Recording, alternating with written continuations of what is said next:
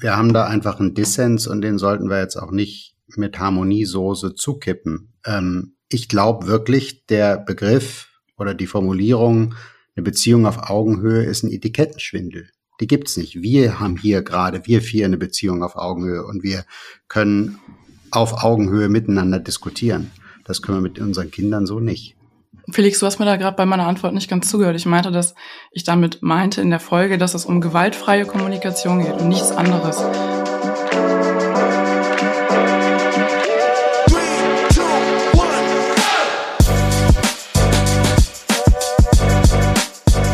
Mama halblang mit Rebecca und Sophia.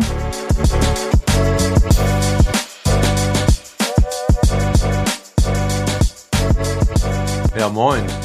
Hallo, wie ihr unschwer hören könnt, sind hier nicht Rebecca und Sophia, sondern ihre Ehemänner. Ich bin Felix, Rebeccas Ehemann.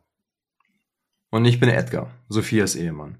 Heute werden wir eure Fragen zu Ehe, Partnerschaft und der Vaterrolle beantworten. Hi und Rebecca und Sophia sind natürlich auch am Start. Willkommen zu dieser neuen Folge Mama Halblang, wo wir natürlich immer irgendwie zwei Journalistinnen, zwei Freundinnen und zwei junge Mamas äh, sind. Aber in diesem Fall wird es auch ein bisschen besonders, denn wie ihr gerade schon gehört habt, sind dieses Mal unsere Ehemänner mit dabei, die ihr heute endlich kennenlernen dürft und die eure Fragen beantworten werden. Und wir werden sie gleich auch nochmal offiziell so richtig mit einem Drum und Dran vorstellen. Ganz zu Anfang, Sophia, will ich dich kurz fragen, wie es für dich ist, mit Ehemann jetzt aufzunehmen und nicht nur in unserer kleinen, kuscheligen Zweisamkeit. Also auf der anderen Seite fühle ich mich natürlich zu Hause und in gewohnten Gewässern, wenn ich dir bei der Anmoderation lausche, Rebecca. Und auf der anderen Seite natürlich ein komisches Gefühl, jetzt meinen Mann hier neben mir sitzen zu haben. Edgar, jetzt kann ich auch endlich mal seinen Namen nennen und muss nicht immer nur von meinem Ehemann sprechen.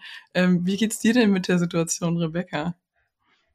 Ich glaube, die Dynamik ist auf jeden Fall eine andere. Und ich habe auch ein bisschen Performance-Druck, dich neben mir zu haben, weil du ja, ich habe ich habe sonst immer, ich sag immer Spying-Partner, obwohl das Sparing-Partner heißt. ist mir letztens mal aufgefallen, dass das mega der Fehler von mir ist. Spying-Partner hat für mich auch Sinn ergeben. Aber leider falsch. Auf jeden Fall bist du ja einer der größten, in Anführungsstrichen, Kritiker des Podcasts. Also ich frage dich ganz viel, ich rede mit dir ganz viel ähm, über das, was wir hier so machen und wie wir es machen. Und dich jetzt mit dabei zu haben, ist irgendwie schon so ein bisschen so, als müsste ich jetzt noch mal ein bisschen mehr abliefern. Verstehst du das? Das kriegen wir schon hin.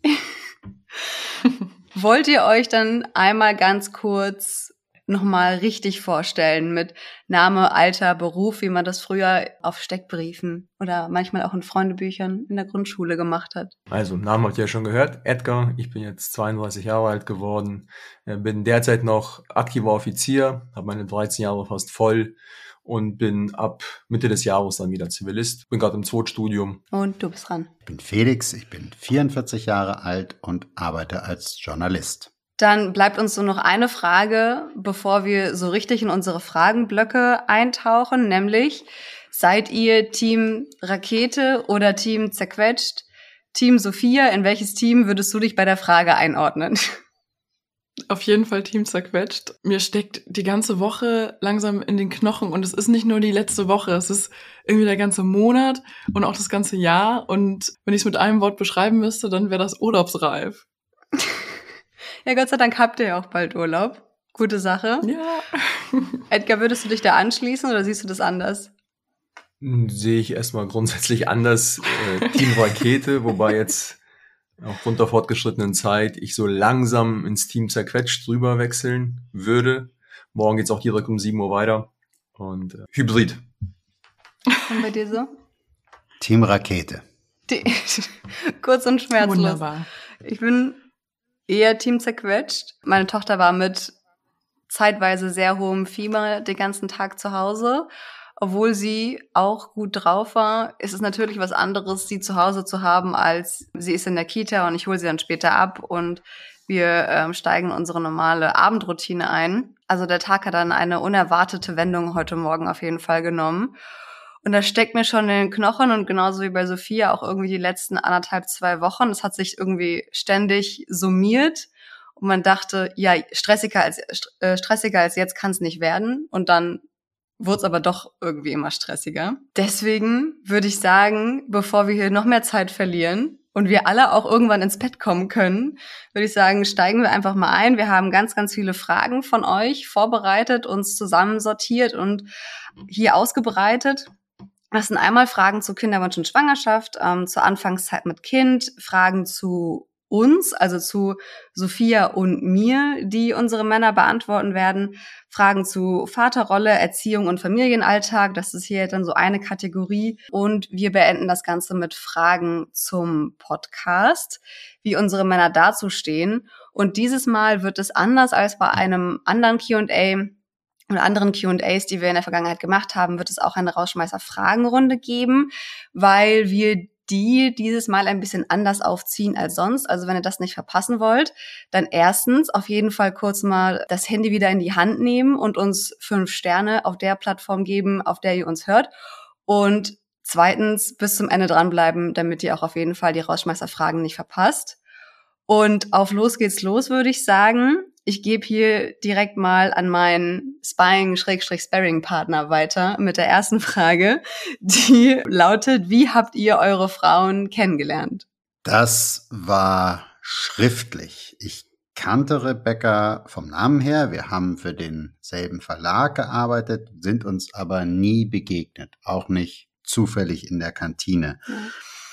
Und weil ich sie kennenlernen wollte, habe ich ihr irgendwann eine Nachricht geschrieben. Ich wusste, sie ist glühender Fußballfan, Eintracht Frankfurt. Ich habe selbst überhaupt keine Ahnung von Fußball, dachte aber, irgendwie muss ich ihre Aufmerksamkeit gewinnen und habe zur Begrüßung erstmal ihren Verein beleidigt. Und da ist sie zum Glück drauf eingestiegen. Dann ich musste mich verteidigen. War es dann aber trotzdem bereit, mich zu treffen. Und das ja. war dann kurze Zeit später. Und wenn ich das noch erzählen darf, das erste Getränk, was die Rebecca bestellt hat in der Bar, war ein Gin Tonic. Leider hat der Kellner den Tonic, das Tonic Water vergessen und ihr ein großes Glas Gin pur gebracht. Und Rebecca hat sich nicht lumpen lassen, hat nichts gesagt und hat das Glas ausgetrunken. Und das Date wurde dann sehr schnell munter. Ich muss vielleicht dazu sagen, dass es auch Juni war und dementsprechend warm in, in Frankfurt und ähm, was soll ich sagen? Irgendwie habe ich es nicht hingekriegt, nach diesem blöden Tonic Water zu fragen. Ähm, Edgar, wie ist denn bei euch beiden gelaufen? Äh, wir haben uns über Instagram kennengelernt.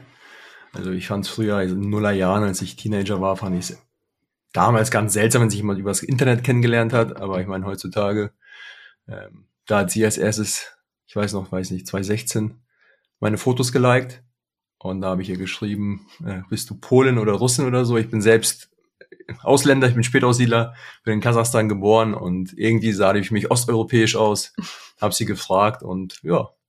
Und dann bin ich auf dein Profil gegangen und habe mir dein Foto nochmal angeguckt und habe dir, glaube ich, geantwortet, nee, ich nicht, aber du offensichtlich.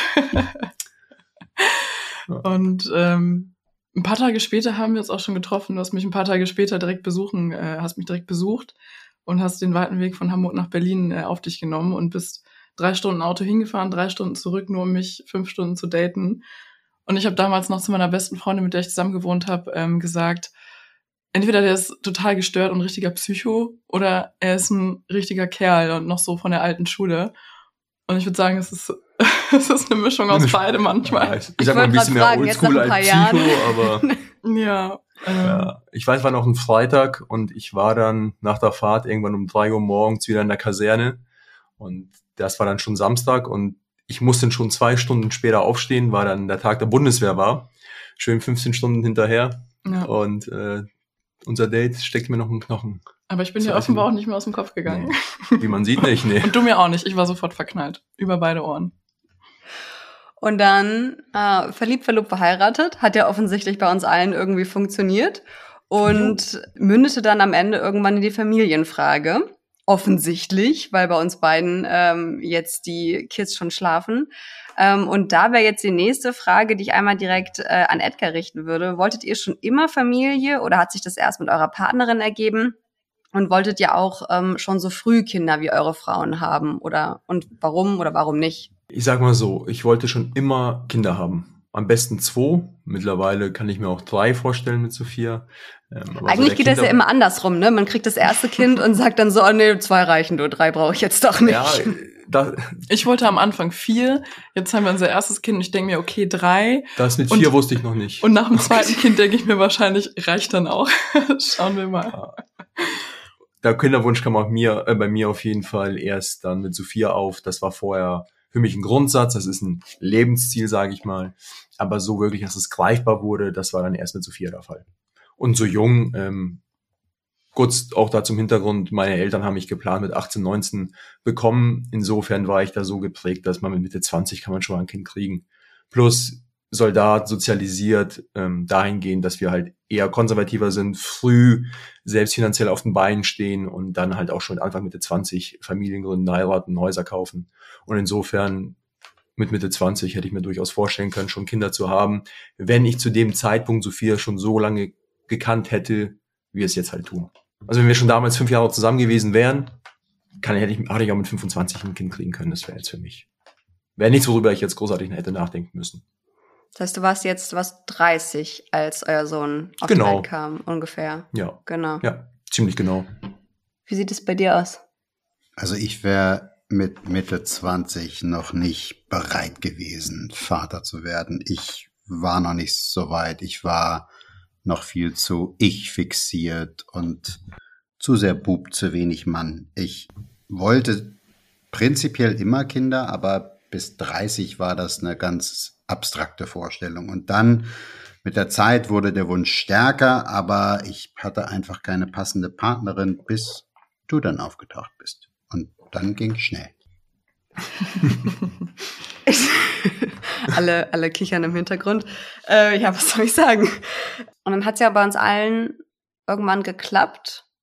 Und wir haben auch eine Folge zu unserer Schwangerschaft und auch zu unserer Kinderwunschzeit, zu allem zu Sophias Kinderwunschzeit ähm, oder Sophias und Edgars äh, Kinderwunschzeit, die ja ein bisschen komplizierter war, um es mal so auszudrücken. Das heißt, wenn ihr die noch nicht gehört habt, dann hört da auf jeden Fall gerne mal rein. Aber auf jeden Fall sind wir ja alle irgendwann auf gesund schwanger gewesen sozusagen, also ohne weiterführende Komplikationen. Und wie war es dann dann für euch? Vielleicht fangen wir dieses Mal bei Felix an, die körperliche Veränderung in der Schwangerschaft zu beobachten. Das ist ja schon ein Wunder und auch für Frauen, obwohl es in deren Körper passiert, immer noch so ein bisschen abstrakt. Wie war das für euch, für dich von außen betrachtet? Du meinst jetzt die erste Schwangerschaft, weil ich kann es ja jetzt gerade wieder zum zweiten Mal live erleben. Du, du kannst volle Kanne ausholen und kannst auch zu beiden Schwangerschaften was sagen. Jetzt ist es vertraut. Beim ersten Mal war es Science Fiction. Also du fasst an den Bauch und dann irgendwann boxt jemand von innen gegen deine Hand oder tritt, man weiß es ja nicht genau. Das war verrückt. Und bei euch beiden, wie, oder bei Edgar, wie, wie hat sich das angefühlt, mit dem Partner einer Schwangeren zu sein? Wenn ich daran zurückdenke, ist mir vor allem aufgefallen, dass sie, ja, sie hat einfach einen dicken Bauch bekommen, aber da war bei mir mit dem Bauch an sich nicht allzu viel, ich sag mal jetzt, ja, Gefühl verbunden nicht, dass man es falsch versteht, ich war vor allem daran interessiert, was in dem Bauch ist. Also ich habe immer mit assoziiert, okay, welcher Mensch kommt da jetzt ähm, aus diesem Bauch heraus? Aber mit dem Bauch selbst von außen, so als Körper, ja, der war halt dick. So viel hat sich ansonsten nicht verändert. Und ich habe nur dran gedacht, wer da ist. Wer kommt da raus? Was für ein Mensch ist das? Und das war der einzige Gedanke, den ich eigentlich in Bezug auf den Bauch hatte. Sehr zielorientiert. Ja, weiß ich so nicht. Oft. Aber auch neugierig. Ja. Vor allem, du weißt, das ist dein Kind. Und du weißt aber nicht, was für ein Kind das ist. Also du, nee, klar. das ist, weiß ich nicht. Und ich war bei den ganzen Ultraschallterminen nicht dabei. Ja. Das kommt noch dazu.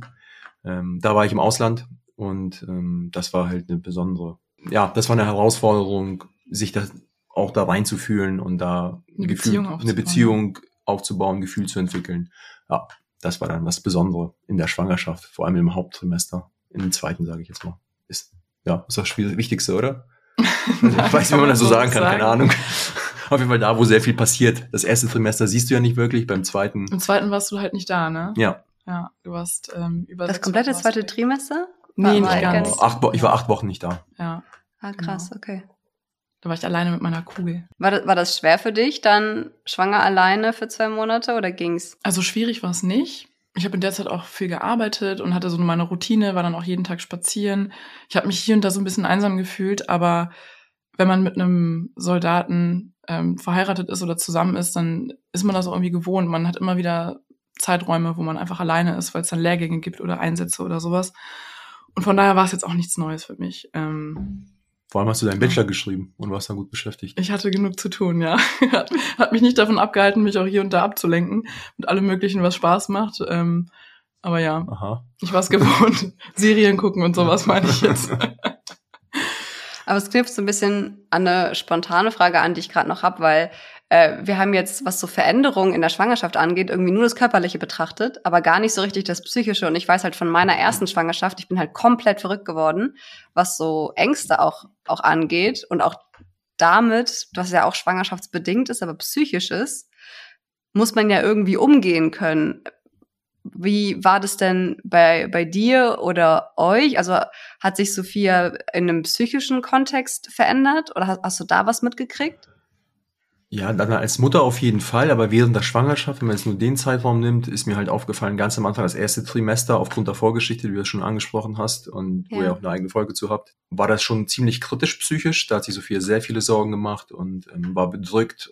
Energielevel war niedriger als sonst. Das habe ich schon mitbekommen. Dann, wo dann die Sache aber immer sicherer wurde, der Arzt zufrieden war und ähm, ja, das zweite Trimester letztlich losging und ich dann wegflog, da war eigentlich alles okay. Also da warst du gut drauf, da warst du happy, ähm, da war so diese Schwelle überschritten von zwölf Wochen und da war wirklich eine Entspannung zu bemerken. Ja, ganz klar. Wie war das für dich? Weil ich war ja wirklich die gesamte Schwangerschaft über ein einziges Nervenbündel. Ich hatte ja keinen Vergleich. Du warst die erste Schwangere, die ich aus nächster Nähe jeden Tag erlebt habe. Und natürlich habe ich mitbekommen, dass du dir oft große Sorgen gemacht hast und jede Kleinigkeit sofort vom Arzt abchecken lassen wolltest. Aber ich habe, glaube ich, gedacht, das gehört irgendwie dazu. Aber im Vergleich zu jetzt, jetzt in der zweiten Schwangerschaft, jetzt hast du ja einen Vergleich am, am selben Exemplar sozusagen. Du bist entspannter, aber du bist jetzt auch nicht total entspannt. ja, also ich glaube, ein Teil von mir ist tatsächlich auch froh, wenn die Schwangerschaft vorbei ist. Also gar nicht mal dieses typische, was man kennt, so ja, die Beschwerden werden halt irgendwann größer. So meine Symphyse zum Beispiel macht mich wahnsinnig, schon seit ein paar Wochen. Aber auch so das äh, Psychische, wenn ich weiß, dass so mein, mein Körper wieder mir gehört und ich alles essen und trinken kann, von Alkohol mal abgesehen oder viel Koffein. Und es macht mit meinem Baby überhaupt nichts. Also, dass ich mir da nicht Gedanken machen muss, oh Gott, war jetzt der Käse wirklich kein Rohmilchkäse oder kann ich mir jetzt diesen Schinken reinziehen oder nicht? Also, äh, das ist echt sowas, ähm, was mich richtig nervt und ich froh bin, wenn es vorbei ist. Aber wir haben es ja in der ersten Schwangerschaft auf jeden Fall irgendwann alle zur Geburt geschafft. Ähm, irgendwann ist es dann vorbei gewesen. Bei mir wird es dann im Juli das zweite Mal irgendwann vorbei sein. Wie habt ihr denn dann die Geburt erlebt? Ich fange vielleicht einmal kurz bei dir an, Felix, weil ich von dir vielleicht auch gleich im Anschluss wissen wollen würde, wie du, wie das vielleicht auch deinen Blick auf eine, auf die bevorstehende zweite Geburt verändert hat. Okay, also die erste Geburt war mit Abstand das intensivste, was ich jemals erlebt habe. In jeder Hinsicht. Also Angst und ein unbeschreibliches Glücksgefühl im Abstand von wenigen Sekunden. Du hast ja im Podcast schon mal ausführlich erzählt, wie die Geburt verlaufen ist, wie schmerzhaft das war, wie traumatisch es am Ende wurde. Und als Partner habe ich daneben gestanden, im Wortsinne. Ich habe mich die meiste Zeit über nutzlos gefühlt. Ich habe mich gefreut, als du mir dann später mal erzählt hast, dass ich dir geholfen hätte, als es hart wurde. In dem Moment habe ich aber überhaupt nicht das Gefühl gehabt, dass ich irgendwas irgendwie helfen könnte. Und als unsere Tochter dann kam, stand ich ja hinter dir am Kopfende vom Bett, um da nicht im Weg rumzustehen. Und irgendwann sah man dann dieses halbe Köpfchen. Und das war dunkelrot, das war violett. Und mein erster Gedanke war, mein Kind kriegt keine Luft. Mein Kind muss jetzt da raus. Und sie kam aber nicht raus. Das hat gefühlt noch eine halbe Ewigkeit gedauert. Und da habe ich wirklich Angst gekriegt, wie sehr lange nicht. Ich glaube, ich habe noch nie solche Angst gehabt. Ich habe dann angefangen zu beten. Das hatte ich irgendwie seit Jahren nicht getan. Ich habe halblaut, glaube ich, gesagt, Gott beschütz mein Kind. Und dann plötzlich ging's ganz schnell und dann war sie da und hat auch zum Glück gleich losgebrüllt. Und dann wurde die U1 gemacht und dann hast du sie kennengelernt und dann wurdest du verarztet und bist dann sehr schnell eingeschlafen. Kein Wunder, nach 36 Stunden Geburt. Und dann habe ich das Kind auf den Bauch bekommen und die Hebamme, die Schwester und die Ärztin sind aus dem Zimmer raus und dann lagen wir da, der neue Mensch und ich. Und das war, glaube ich, so um 5 Uhr morgens. Und Sie ist dann auch eingeschlafen und ich wäre am liebsten auch mit eingeschlafen. Ich war ja auch hundemüde, aber ich habe mich nicht getraut. Sie lag ja auf meinem Bauch und ich hatte Angst, dass sie mir da runterfällt. Ich hatte auch keine Angst, wann die Schwestern zurückkommen. Und dann habe ich irgendwann angefangen, mir auf die Mundschleimhaut zu beißen, um wach zu bleiben. Das hat funktioniert, bis die Schwester dann kam, nach mehreren Stunden. Und da war mein Mund dann auch schon komplett blutig. Und mit Hinblick auf die zweite Geburt? Würdest du sagen, du hast da jetzt mehr oder weniger Respekt vor?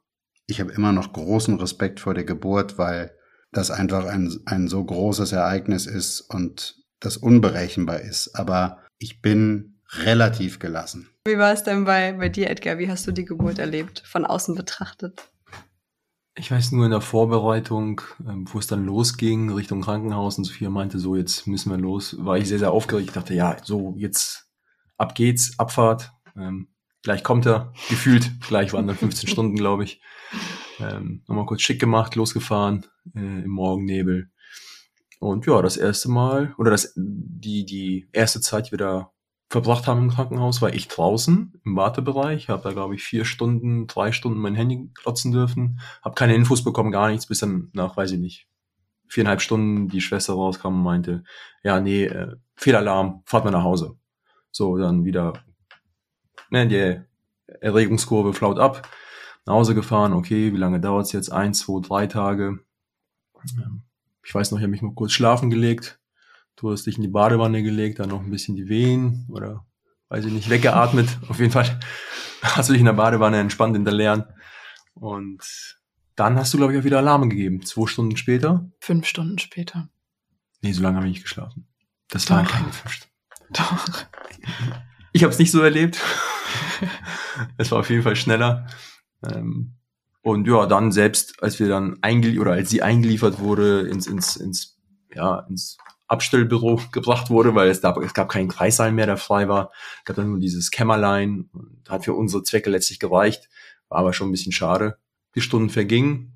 Du hast da dein Ding mit, den, mit dem medizinischen Personal gemacht. Ich war halt höchstens für Snacks, Verpflegung zuständig habe ein bisschen nebenbei gelesen, weil sie das noch schon sehr gezogen hat und du warst teilweise dann auch nicht weggedämmert, aber halt ja am Entspannen. Als ich die in, PDA in dann hatte, ja, habe ich so einen kleinen Dämmerschlaf auch gehabt. Ja, die wurde zum Glück gut gelegt. Und mein Einsatz hatte ich erst abseits von Verpflegungsfahrtspielen, äh, dann ganz am Ende, wo es dann ein bisschen kritischer wurde, wo der Kleine nicht rauskommen wollte. Und ja, da habe ich nochmal kurz unterstützt, da hast du mich wie ein Coach von der. Seitenlinie angebrüllt. Ich habe gemerkt, das musste jetzt kommen und da muss sie jetzt nochmal richtig Vollgas geben, alles mobilisieren, was sie hat an Ressourcen, hopp oder top. Ja, das war genau und, richtig. Ja. Du hast mich da richtig wachgerüttelt noch. Da musste auch keine Sauglocke geholt werden, weil ich habe in Blicken der Ärzte gesehen oder der beiden Ärztinnen, die da da waren. Die haben sich einmal ganz kurz angeguckt, im sorgenvollen Blick, das hast du nicht gesehen, ähm, wo dann auch die Herztöne schlechter wurden. Und das war dann nochmal für mich Alarmstufe rot dann nochmal Vollgas und mal ein bisschen von der Seite anschreien. Ich glaube, die haben sich schon und, auf den Weg gemacht. Also das Wort ja, Sauglocke. Das war, das war wirklich. Das Wort Sauglocke, knapp. das fing, das ist viel schon und die haben sich, glaube ich, ja. schon langsam auf den Weg gemacht, die zu holen. Du warst echt die letzten zehn Minuten kriegsentscheidend. Genau, das kann man so zusammenfassen. Also 15 Stunden ja. war ich äh, Teilnehmer und die letzten zehn Minuten habe ich noch mal was machen dürfen, auch wenn es ja zum Glück entscheidend war. Ja, es war absolut ähm, wichtig, dass du dann in dem Moment dabei warst. Aber es war auch mehr oder weniger ihr, nicht ihr, es war schon unser Abenteuer, weil ich meine letztlich sie war schwanger, sie hat das Kind zur Welt gebracht und äh, sie hat die Herausforderung gemeistert und ich habe davon von der Seite aus unterstützt und das war vollkommen in Ordnung so sie hat's ja gemeistert und dann hatte ich in kleinen Händen. Du hast ja gesehen, wie der rausgekommen ist, ne? Du standest ja. nicht am Kopfende, sondern du standest ja. direkt unten und hast geschaut. Ja, ich habe es mir schlimmer vorgestellt, ähm, aber. Ich hätte es auch gern selbst gesehen. Ich habe es leider nicht gesehen. ich kann mich noch erinnern, dass du dann, der wurde mir dann auf die Brust gelegt und die haben mich dann angefangen unten zu verarzten. Wir haben heute das erste Bonding gemacht ja. und irgendwann ähm, habe ich ihn auch das erste Mal angelegt und er wurde das erste Mal gestillt.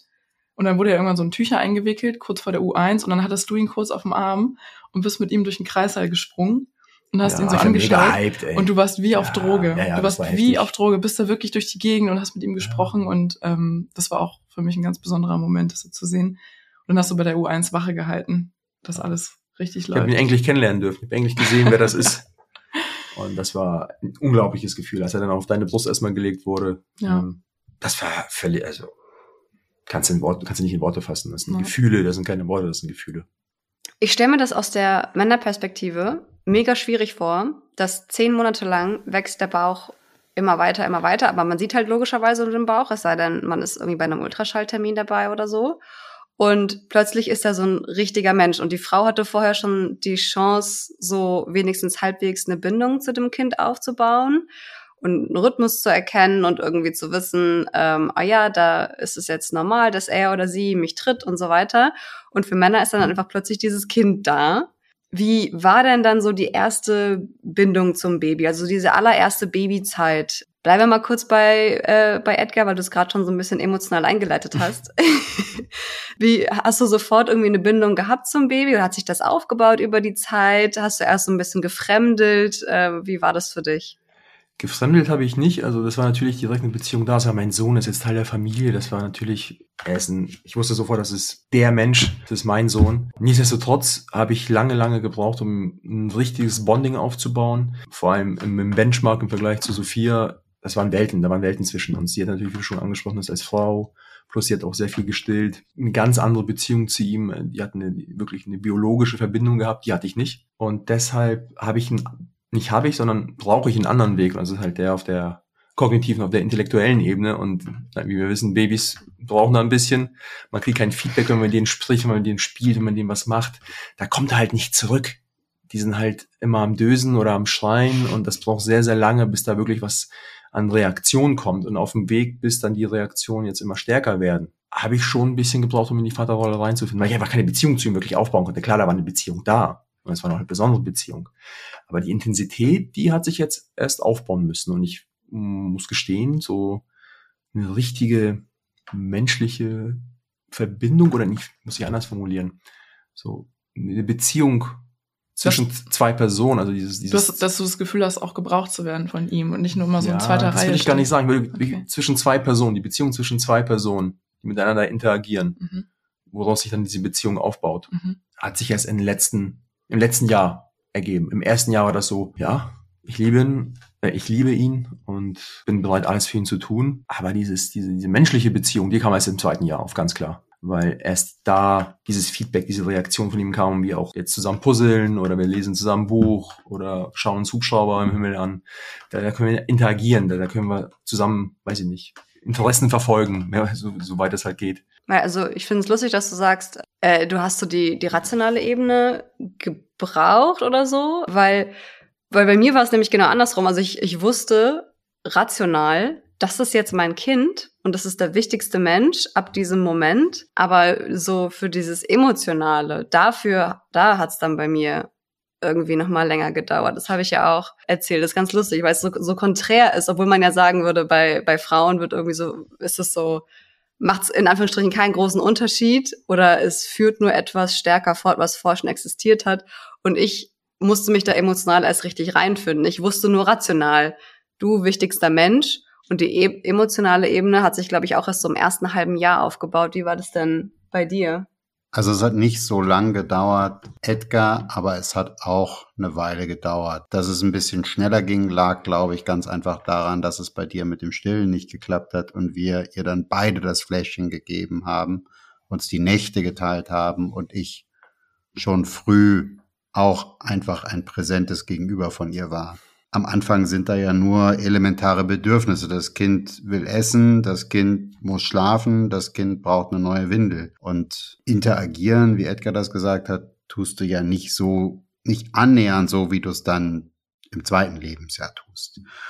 Aber dieses Gefühl, ich bin jetzt nicht mehr der wichtigste Mensch in meinem Leben, sondern meine Familie, meine Frau und mein Kind sind es, das war gleich da. Und das war, das war sehr, sehr deutlich. Also du hast einen, einen sehr klaren Blick auf deinen Sinn im Leben, der vorher vielleicht noch verworren war. Ich, komme mir gerade vor wie die emotional instabilste Person in der Runde. Weil ich weiß noch, ich weiß noch, als die, als die Kleine rausgeflutscht ist und auf meinem Bauch lag, habe ich sowas gesagt wie, Hi, du bist das ja. Du Ach, bist es. Und nach dem Motto so, als wäre das eine Überraschung, dass da jetzt ein Mensch bei mir rausgekommen ist. Als hätte ich mit irgendwas anderem gerechnet. Aber ich Und verstehe, was du meinst. Genau dieses Gefühl, das bist du ja. Ha? Ja, das sowas ähnliches hatte ich auch. Ich habe auch vorher nie verstanden, wenn Eltern gesagt haben, also werdende Eltern gesagt haben, wir freuen uns so darauf, dich kennenzulernen. Wo ich immer dachte, Mädchen, das Kind war in deinem Körper drin, was willst du da kennenlernen? Also näher geht's ja nicht. Aber nach meiner Tochter, mit meiner Tochter habe ich es dann verstanden, was damit gemeint ist, dass einfach dieses kleine Persönchen schon mit einem Charakter auf die Welt kommt, den du erstmal kennenlernen musst und irgendwie ist es dir so nah und doch so ein bisschen fremd, äh, weil es dann doch ein ganz eigenständiger Mensch ist, der dann plötzlich existiert und nicht nur einfach passiv mit dir zusammen existiert, sondern plötzlich äh, ganz eigenständige, eigenständige Reaktionen von sich gibt, auf die du keine, also bei denen du keinen An- und Ausknopf ähm, erstmal hast und findest. Ich würde noch mal ganz kurz auf die Wochenbettzeit eingehen, weil die ja so besonders ist und gerade für uns Frauen nochmal auch eine körperliche Herausforderung ist, weil wir ja dann den Hormoncocktail ähm, haben, den es stärker, glaube ich, in keiner anderen Lebensphase so gibt. Felix, vielleicht fangen wir mal mit dir an. Wie, wie waren dann so die ersten acht, also die acht Wochen sind es ja nach der Geburt, das Wochenbett, offiziell? Ähm, oder die ersten drei Monate. Wie war das denn im Speziellen? Wie hast du mich da erlebt und vielleicht auch so das Familienleben? Also ich habe keinen Zeitraum, der mit drei Monaten zu Ende war und dann fing was Neues an, sondern das war so ein gleitender Übergang, weil unsere Tochter ja auch gerade im ersten halben Jahr sehr unruhig geschlafen hat und die Nächte jetzt nicht nur in den ersten drei Monaten hart waren, sondern das ging ja munter so weiter. Insofern war das, das war alles zusammen. Das war schön, das war anstrengend, das war verrückt. Ich habe meine Aufgabe gesehen als Dienstleister und als Koch und als Putzkraft und habe mir, glaube ich, gar nicht so die Zeit genommen, um viel innezuhalten. Ich habe jetzt auch nicht so sehr auf dich und dein Innenleben geschaut. Ich habe versucht, den Alltag irgendwie zu organisieren, dass der Kühlschrank voll war und wir Windeln hatten und sowas. Mhm. Und bei euch? Ich kann mich da Felix nur anschließen. Ich war zu Hause verantwortlich für Logistik, Org und Besorg, Bürokratie. Und Sophia hat einfach mit ihm im Bett gelegen und sich um den Kleinen gekümmert, dafür gesorgt, dass es ihm gut geht. Und ich habe die Voraussetzungen geschaffen, dass alles vorhanden ist, dass sie das tun kann.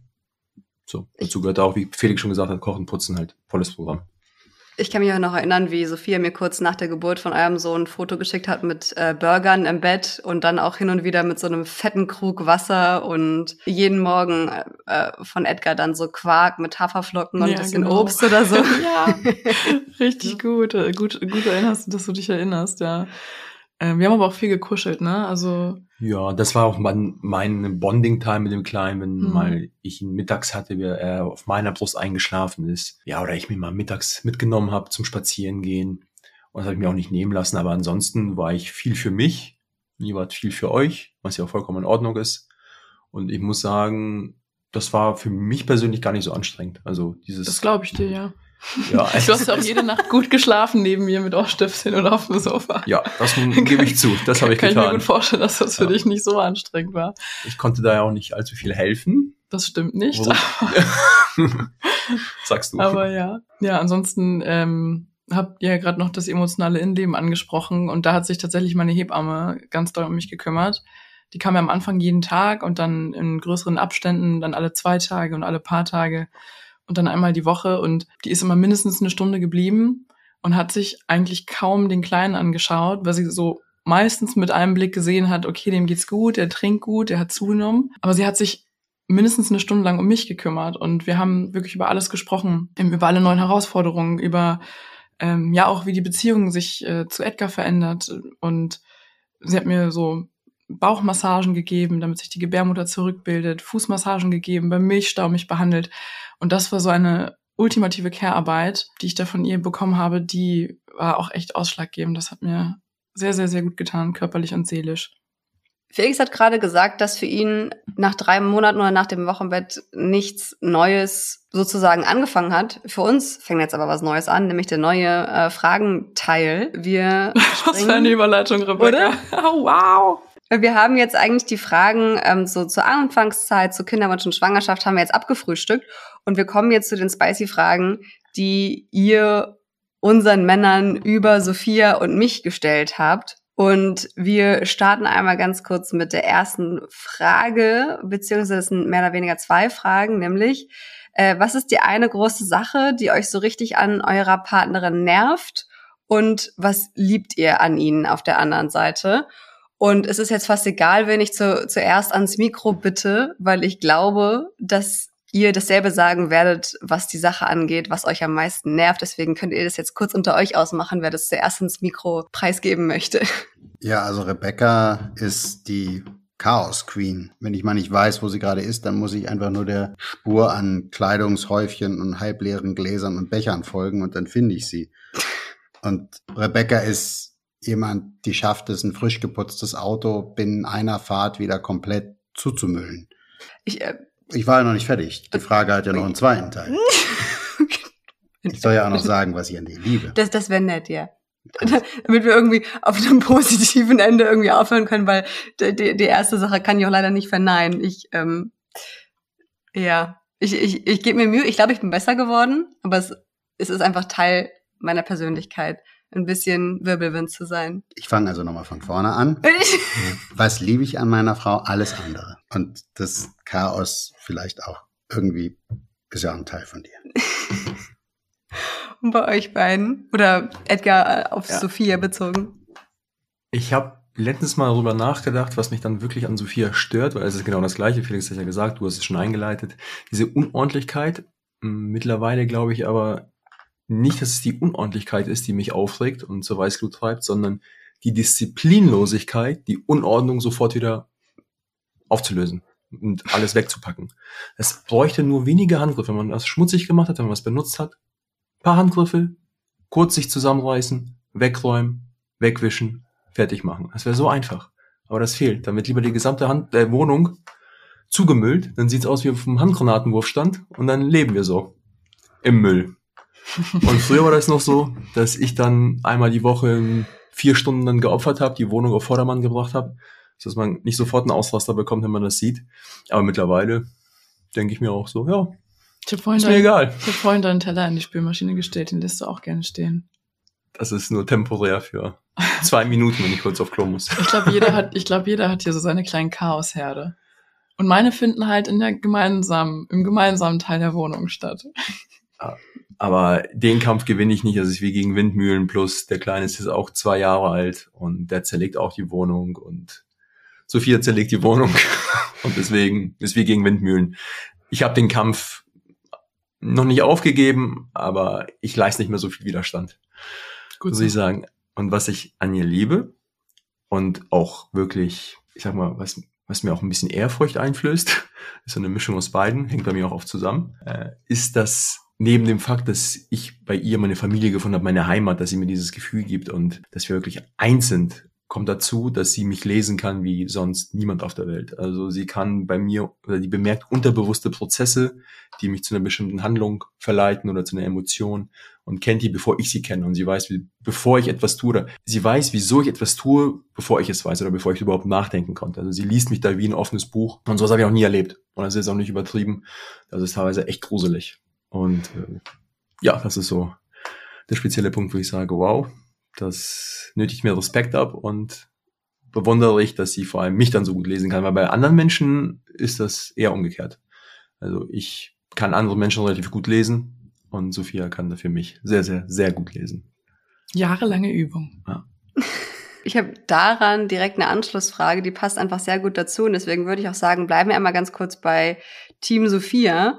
Nämlich, hat die Liebe fürs Kind, die Liebe für die Frau verändert, verstärkt oder reduziert? Da kommt dieser Familienaspekt, der Heimataspekt mit rein, dass das natürlich durchs Kind noch viel stärker geworden ist. Wir sind jetzt eine kleine Crew und ähm, definitiv verstärkt. Das einzige Manko ist halt die verminderte Paarzeit. Wir haben wenig Unterstützung und deshalb ist es einfach logistisch von, von Terminkalender her einfach sehr schwer möglich, dass wir mal zusammen mal regelmäßig Zeit miteinander verbringen können, abgesehen davon, wenn er halt dann schlafen gegangen ist und wir dann mitten in der Woche dann noch zusammen 60 Minuten quatschen können oder so. Ähm, fehlt mir schon diese Paarzeit, äh, aber ansonsten definitiv verstärkt. Und bei dir so? Dem kann ich mich nur anschließen. Das ähm, ist intensiver und stärker als vor der Geburt. Und wenn ich dich und unsere Tochter zusammen sehe, dann geht mir regelmäßig das Herz auf. Dann denke ich, da, meine Mädels. Ich finde es auch süß bei unserer Tochter, dass sie nicht zwangsläufig jetzt, dass man sagen kann, Mama oder Papa-Kind, also dass das so eine klare Ausrichtung hat, sondern dass das sich phasenweise abwechselt, beziehungsweise auch darauf ankommt, wer jetzt mit ihr den, den Tag gerade in dem Moment verbracht hat. Und sie das dann einem auch so widerspiegelt, dass sie dann von der Person auch ins Bett gebracht werden möchte, äh, von der Person auf den Arm gehoben werden will, ähm, sich zu der Person setzt, wenn wir ein Buch zusammen lesen. Das finde ich eigentlich schön. Das ist so eine sehr, sehr schöne Form von Gleichberechtigung, wenn man so will. Mit der Ausnahme, dass sie es nicht so gut haben kann mittlerweile, wenn wir uns umarmen. Das ist richtig, da bricht irgendwie sofort die Eifersucht aus. Ist das, das bei euch auch so? Das ist neu, da grätscht sie dann dazwischen. Ja, ja ist ja. bei uns schon immer so. Schon länger so gewesen, ja. Dass er dann sofort einen Ausraster bekommt und sich zwischendrängelt und hochgenommen werden will. Ja. Dann machen wir ein Gruppenkuscheln, dann ist das auch so, ist okay.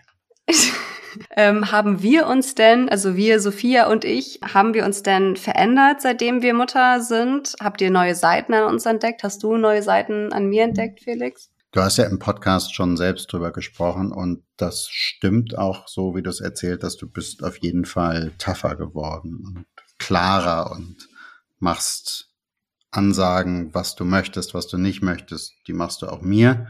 Ich habe das letztens formuliert mit ab und zu mal Tritte vors Schienbein geben. Und ja, das mache ich tatsächlich. Ja, zu Recht. und wie sieht's bei Edgar und Sophia aus? Also hat sich Sophia verändert, seitdem sie Mutter ist? Nein, sie ist noch mehr sie selbst. Sie hat sich selbst gefunden. So sehe ich das. Also sie ist vollständig gereift, jetzt auch in meinen Augen. Eine, ja, vollwertige Frau. Also ich habe da so die alte Sichtweise, dass Frauen Kinder haben müssen, um wirklich 101 Prozent der zu sein, der sie wirklich sind. Ähm, oftmals im Guten, manchmal auch im Schlechten. Aber in Bezug auf Sophia ähm, sehe ich einfach nur, dass sie jetzt wirklich Sophia ist. Das hat da noch dieses Puzzleteil gefehlt und das ist jetzt da. Und deswegen hat sich das nicht verändert, das ist intensiver geworden. Also sie ist auch intensiver geworden als Mensch. Und das ist das, was ich meine, dass das Kind, dass unser Sohn das so aus ihr rausgeholt hat also das ist auch was, was Sophia ja auch eigentlich immer, oder das heißt immer, aber häufiger im Podcast gesagt hat, dass, ähm, dass du im Muttersein so aufgehst und so deine, ich will jetzt nicht sagen Bestimmung gefunden hast, ist ja dann du würdest es auch so sagen, aber das auf jeden Fall einer der Lebenswege ist, die du auf jeden Fall beschreiten wolltest, um es vielleicht so zu formulieren und dir deswegen da in dir einfach immer sicherer geworden bist. Also so in der Art hast du es auf jeden Fall auch oft schon im Podcast formuliert. Ja, absolut. Ich habe jetzt auch, ich habe jetzt meine Priorities straight, um es auf Deutsch zu sagen. Und wir haben auch schon öfter über diese No Bullshit Policy geredet, Rebecca. Und äh, das tut mir sehr gut und auch diese festen Routinen tun mir sehr gut. Und ja, ich gehe in der Rolle total auf. Hab tatsächlich, wie Edgar das sagt, sehr gut zu mir selbst gefunden. Aber natürlich auch mit dir zusammen zu mir selbst gefunden. Also es ist ja nicht nur ein Weg, den ich jetzt irgendwie total alleine gegangen bin. Und wir als Paar auch mehr zueinander auf eine andere Art und Weise zwangsläufig, da sind wir jetzt für jemanden verantwortlich, der wichtiger ist als wir selbst. Ja. Und da kommt das automatisch. Also das erfährst du ja auch nur, wenn du Kinder hast, dass da jemand ist, der tatsächlich wichtiger ist als du selbst. Ich glaube, das Gefühl haben nur wenige Menschen, die keine Kinder haben. Da muss es schon wirklich ein ganz, ganz, ganz, ganz großes Ding in, im eigenen Leben abseits von Kindern geben, wo man sagt, das ist mir wichtiger als mein Leben. Hm. Also das ich würde sogar einen, einen draufsetzen und sagen, wenn du keine Kinder hast, dann erfährst du dieses Gefühl nicht. Dieses, ja. dieses bedingungslose, absolute, dieser andere Mensch ist ohne Zweifel und in jeder Lebenslage wichtiger als ich. Ja, das würde ich einschränken. Deswegen, ich habe ja gerade gesagt, wenn ich, ich sehe das nur selten oder würde nur selten den Fall sehen, dass jemand ohne Kinder etwas hat, was wichtiger ist als man selbst. Und das beziehe ich dann auf so jemanden wie jemand, der das erste Mal in den Weltraum geflogen ist, der den Mond als erstes betreten. Also wenn du wirklich ganz, ganz große Dinge hast, wo du sagst, dafür bin ich bereit, drauf zu gehen. Und okay. das, das gibt es auch ohne Kinder, aber es ist wirklich mhm. eine Ausnahme und äh, das sind Pioniere. Ja, das, das, da ist quasi die Hürde sehr, sehr, sehr, sehr hoch, dass man es ungefähr vergleichen kann, würde ich jetzt mhm. behaupten. Oder behaupte ich jetzt, nicht würde ich behaupten, behaupte ich jetzt. Ich würde diesen Fragenteil zu, zu uns, zu den Frauen, gern mit einer noch sehr oder einer lockereren Frage sozusagen beantworten. Ähm, nämlich, wer hat in eurer Beziehung mehr Freizeit? Wie sieht's bei euch beiden aus? Also, wenn ich Freizeit als Zeit alleine bzw. Zeit ohne Kind definiere, dann definitiv ich. Im Gegensatz dazu kann man den Begriff ja auch so lesen, dass man es wirklich als dann freie Zeit im, in der engen Definition liest. Und da nehmen wir uns beide nicht viel. Also auch ich tue abseits vom Kind selten Dinge, die ich nicht auch tun muss. Also einfach so Dinge tun, auf die ich Bock habe, aber die ich nicht tun muss, mache ich auch nicht, wenn man mir da jetzt folgen kann. Ja, und also es gab ja eine Zeit in der Elternzeit, hast du viel gearbeitet. Ich war halt, aber die ganze Zeit den Kleinen betreut. Da hattest du logischerweise viel Freizeit ohne Kind und ich quasi gar nicht. Ich hatte viel genau. freie Zeit ohne Kind, aber nicht in dem ja, Sinne Freizeit. Aber auf den Punkt, auf den ich jetzt gerade hinaus will, ist, ähm, dass seit ich arbeite und vor allem seit du aus der Bundeswehr ausscheidest, hat sich das total gedreht. Und gerade ist sogar eher so eine Phase, wo du mehr Zeit mit ihm hast, weil du ihn morgens immer bringst und abholst. Momentan bin ich schon etwas flexibler, das, das, das Und er schon. sich da schon zeitweise echt sehr auf dich fixiert auch und ich oft einfach dann so ein bisschen raus bin. Ja, kommt jetzt häufiger vor. Ja, ist ganz cool. ja, ja ist, auch ein bisschen, ganz gut. ist auch ein bisschen so Payback-Time. Also ja. ich meine, es sind zwei Jahre rum und die letzten zwei, drei Monate kann ich es mal wirklich so richtig Zeit mit ihm verbringen und wo ich auch nicht so Berührungsängste habe, dass er jetzt übelst das Mama-Kind ist und wieder sofort zu dir zurück will, weil ich habe da echt äh, halbe Traumata erlebt mit ihm zusammen, wenn so viermal nach, weiß ich nicht, wie lange war es dann her, er war dann acht, neun Monate auf der Welt und dann ist sie einkaufen gefahren und er hat halt völlig den Zusammenbruch bekommen. Ich wusste gar nicht, was ich machen soll. Der hat so geheult, der hat keine Luft mehr bekommen, hat sich verschluckt, der war, für den ist die Welt zusammengebrochen. Mhm. Und du bist daneben als Vater und hast einfach keinen Plan, was du tun sollst außer darauf zu hoffen, dass du halt möglichst schnell nach Hause kommst. Und ähm, am Anfang habe ich hier auch dann die Sprachnachrichten von ihm geschickt. Das war vielleicht ein bisschen grausam jetzt im Rückblick. Das war richtig grausam. Aber es hat dazu geführt, dass du halt sofort dann zu Hause warst oder nahezu ohne Verzug.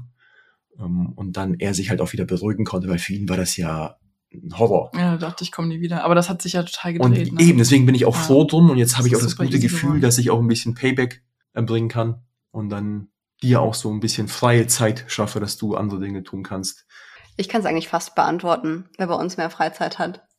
Weil, weil ich das bin, würde ich sagen, oder? Ja.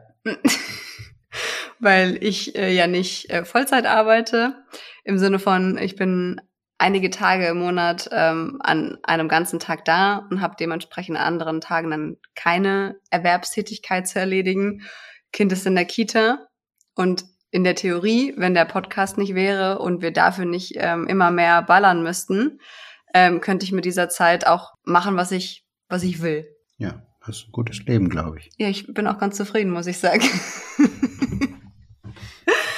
Dann beenden wir diesen Teil, wo ihr auch so einen kleinen Ein oder vielleicht den stärksten Einblick auch in unsere ja, Familienbeziehungsdynamik äh, bekommen konntet und beschäftigen uns mit dem Teil der Vaterrolle, Erziehung und Familienalltag.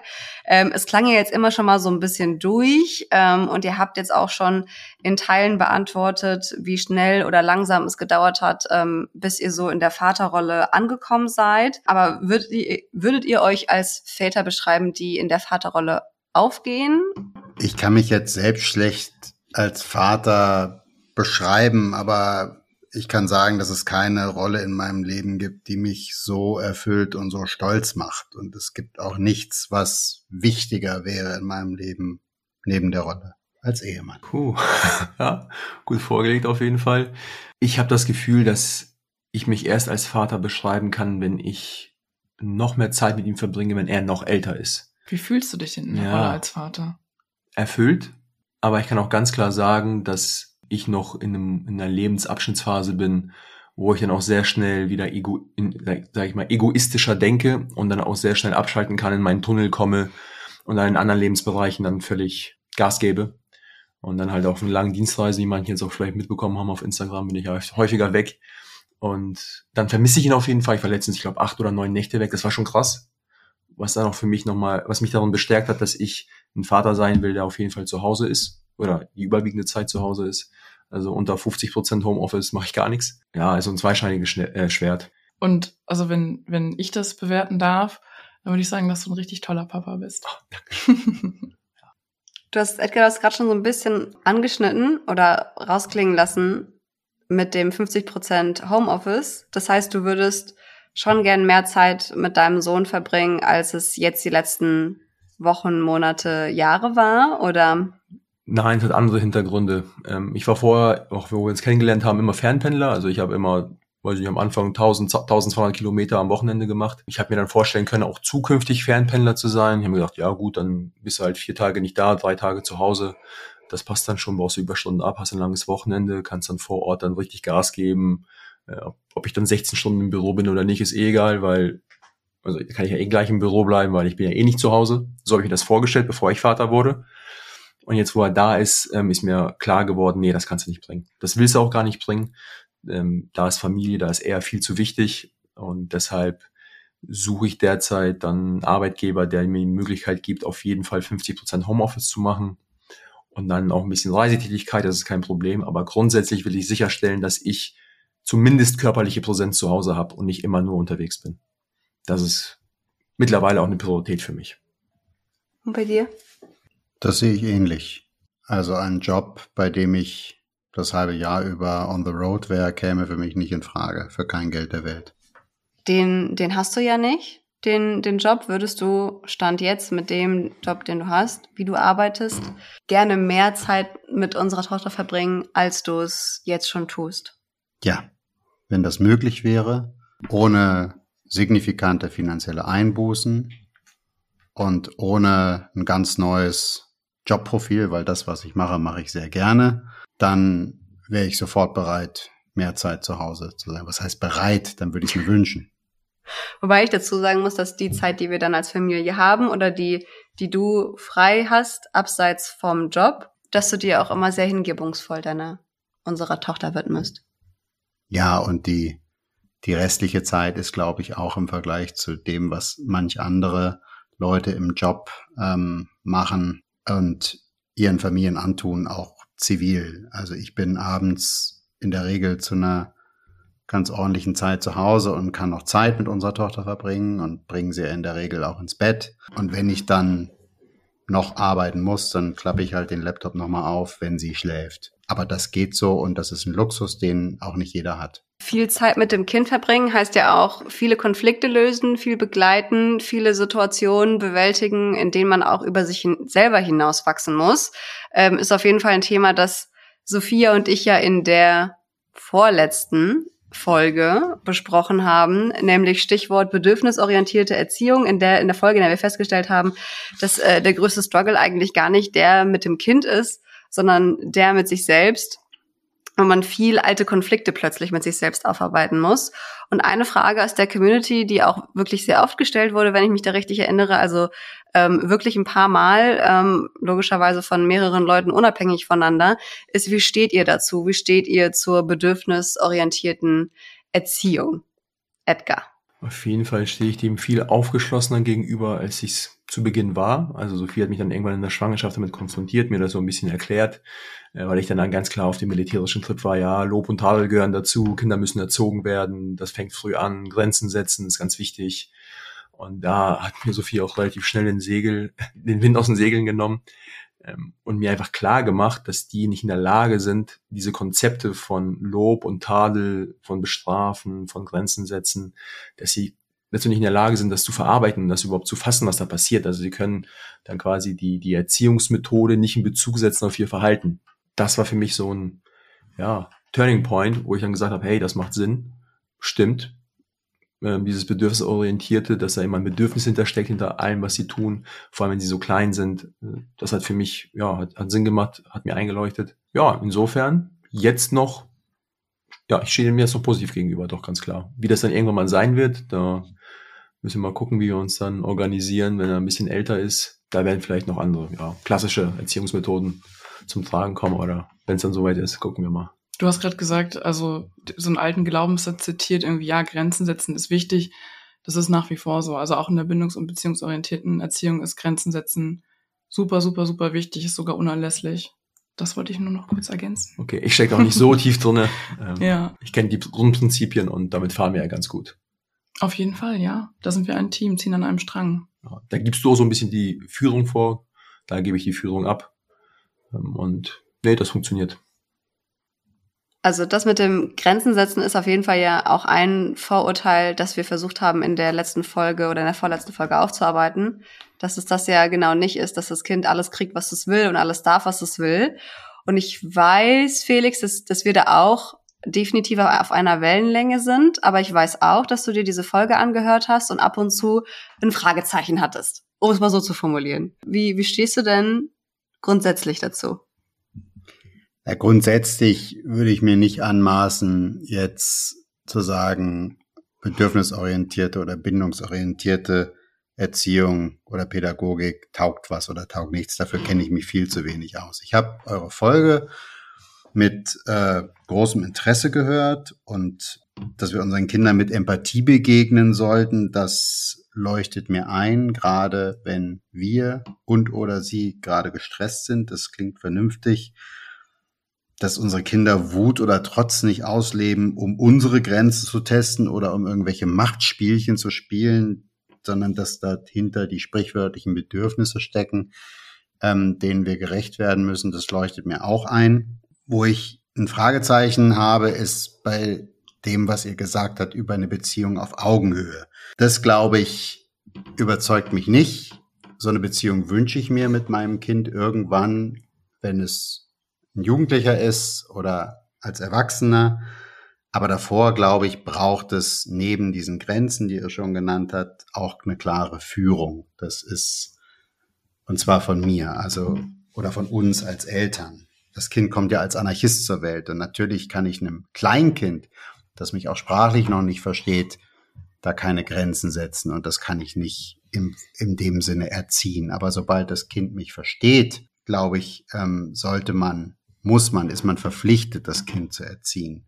Und da muss man, gibt es einfach Punkte, wo man sagen muss, so und so machen wir das jetzt oder dieses oder jenes darfst du nicht und das muss dann auch durchgesetzt werden, gerade gegen Protest und Geschrei. Und Sophia hat an einem Punkt in der Folge, ich habe mir das extra aufgeschrieben, gesagt, für die einen sei es okay, wenn das Kind splitterfasernackt auf dem Tisch zu Abend esse und die anderen würden sagen, bitte zieh dich an. Und Beides sei völlig in Ordnung und jeder lebe sein Familienleben so, wie er das wolle. Da habe ich beim Hören gedacht, nee. Also wer seinem Kind nicht mal einfachste Anstandsregeln beibringt, der schadet seinem Kind, würde ich sagen. Der macht es nicht zu einem freien Menschen, sondern der sorgt letztlich dafür, dass das Kind gegen Wände rennt und überall aneckt und am Ende Gefahr läuft, ziemlich einsam zu werden. Also Freiheit entsteht ja nicht durch die Gleichgültigkeit gegenüber sozialen Normen, sondern durch einen souveränen Umgang damit. Und das Zauberwort heißt hier, Sophia mag das nicht, hat sie gesagt, Erziehung. Und ich sage, ich liebe meine Tochter und deshalb werde ich sie erziehen. Da, da, da, darf ich vorher was dazu sagen, bevor, bevor Sophia einsteigt, oder möchtest du direkt? Äh, ich glaube, es gibt, gibt, es ist ein Begriffshickhack. Ähm, auf Augenhöhe meint gewaltfreie Kommunikation, meint nichts anderes. Und dass wir Eltern in der Führung sind und dass das eine wichtige Rolle ist, die wir innehaben, das würde ich niemals abstreiten und habe ich niemals irgendwo so gesagt. Und diese konkrete Situation, die ich beschrieben habe, mit dass ein Kind nackt auf dem Tisch sitzt, hat sich ähm, auf eine auf ein konkretes Ding bezogen und zwar, dass es einfach Tage und Situationen gibt, wo wir keine Kraft mehr haben. Da ist der Akku bei uns Eltern einfach leer. Und dann ist es völlig okay, auch von Grenzen, die wir sonst immer sehr konsequent ziehen, einfach mal abzuweichen und in Situationen loszulassen, bevor es eben eskaliert und bevor die Kommunikation nicht mehr gewaltfrei ist. Aber im Grunde genommen sind wir da nicht sehr weit voneinander entfernt. Ich glaube auch, dass vieles davon Begrifflichkeiten sind, um die wir streiten, aber im Grunde inhaltlich gar nicht so weit voneinander entfernt sind. Ich habe meinen Teil auch in der Folge mit Sophia direkt gesagt, nämlich auch dieses, wo es nur um dieses Wort Erziehung ging, weil dir das auch damals in der Anmoderation so wichtig war, darauf hinzuweisen, dass du dieses Wort jetzt eben nicht benutzt hast. Und deswegen bin ich damals darauf eingegangen, weil ich glaube, dass das, dass der Begriff Erziehung eben mit positiven, aber auch mit natürlich mit negativen Inhalten gefüllt werden kann. Also natürlich körperliche und psychische Gewalt wurde früher auch als Erziehung, als Erziehungsmaßnahme betitelt und würden wir heute niemals so umsetzen. Und ich glaube, was wir alle meinen oder worauf wir uns einigen können, ist halt dieses, es geht darum, nicht, ob wir unseren Kindern Grenzen setzen und sie dementsprechend erziehen, wenn man so will, sondern wie man das macht und eben nicht durch Geschrei oder Androhen von ich sperre dich jetzt ins dunkle Zimmer und äh, komm erst wieder, wenn du dich beruhigt hast oder so, sondern halt ja die Art und Weise, wie man einfach mit dem Kind umgeht. Du machst dich hier schon bereit, willst du was sagen? Oder ist das mir so ein Das sehe ich anders. Ich glaube, wir haben da einfach einen Dissens und den sollten wir jetzt auch nicht mit Harmoniesoße zukippen. Ähm, ich glaube wirklich, der Begriff oder die Formulierung, eine Beziehung auf Augenhöhe ist ein Etikettenschwindel. Die gibt's nicht. Wir haben hier gerade, wir vier, eine Beziehung auf Augenhöhe und wir können auf Augenhöhe miteinander diskutieren. Das können wir mit unseren Kindern so nicht. Felix, du hast mir da gerade bei meiner Antwort nicht ganz zugehört. Ich meinte, dass ich damit meinte in der Folge, dass es um gewaltfreie Kommunikation geht, um nichts anderes. Dass es natürlicherweise eine Hierarchie zwischen Eltern und Kind gibt, das ist für mich selbstverständlich und das habe ich in der Folge auch so deutlich gemacht, dass wir in der elterlichen Führung sind und die Verantwortung tragen und bestimmte Pflichten innehaben. Ähm, das ist für mich selbstverständlich. Also wir haben da wirklich gar keinen Dissens in meinen Augen. Also das ist eine Sache von Definition, was ich hier raushöre. Ich sag mal als Außenstehender, ähm, kommt es dann letztlich auf die Definition an. Was ist womit gefüllt, also welcher Begriff bedeutet was genau und das müsste man letztlich wissenschaftlich aufarbeiten. Müsste jeder ein Positionspapier schreiben und dann könnte man darüber reden. Aber so, wenn man keinen äh, gemeinsamen Zeichenvorrat hat, in dem Sinne die gleichen Definitionen, Wort für Wort, dann kann man da schlecht drüber diskutieren. Ja, Sophia und ich haben da auch schon drüber, über diese, also nur über die Begrifflichkeit auf Augenhöhe diskutiert und am Ende festgestellt, dass ähm, Sophia hinter dem eine ganz andere Begriffsdefinition hinter auf Augenhöhe li äh, legt, als, als Felix das macht oder als, als ich das auch tun würde. Weil auf Augenhöhe bedeutet für mich ein anderer Erwachsener, der das, was ich sage, genauso einordnen kann, wie ich es sage. Und auch mal ein Auge zudrücken kann und weiß, äh, das meinte die jetzt gerade nicht so, weil die ist einfach selber total gestresst. Ein Kind kann das eben nicht und dementsprechend kannst du auch, das ist ja auch das, das ganze Ding dieser ganzen Bedürfnisorientierung, dass du eben mit Kindern nicht umgehst wie mit kleinen Erwachsenen, sondern halt liebevoll bist, aber trotzdem in die Führung gehst, nicht autoritär, aber Autorität bist und dementsprechend nicht auf Augenhöhe sein kannst, was aber nicht die Tatsache angreift, dass ein Kind ein vollumfängliches, vollständiges Wesen ist, das ich als solches respektiere und nicht denke, ich muss es jetzt erst fertig machen. Ja, also was, was ich damit meinte mit der Kommunikation auf Augenhöhe oder was ich darunter verstehe, ist, dass ich meinem Kind auf Augenhöhe begegne, im Sinne von, ich nehme mein Kind wahr mit all seinen Gefühlen, Bedürfnissen, mit seinem Wesen, mit seinem Charakter und nehme das ernst und sehe es nicht als defizitären Erwachsenen beispielsweise, den ich halt noch in eine Form pressen muss, damit er funktioniert ähm, und irgendwie ja angemessen oder genauso gut ist wie ich. Das meine ich mit auf Augenhöhe.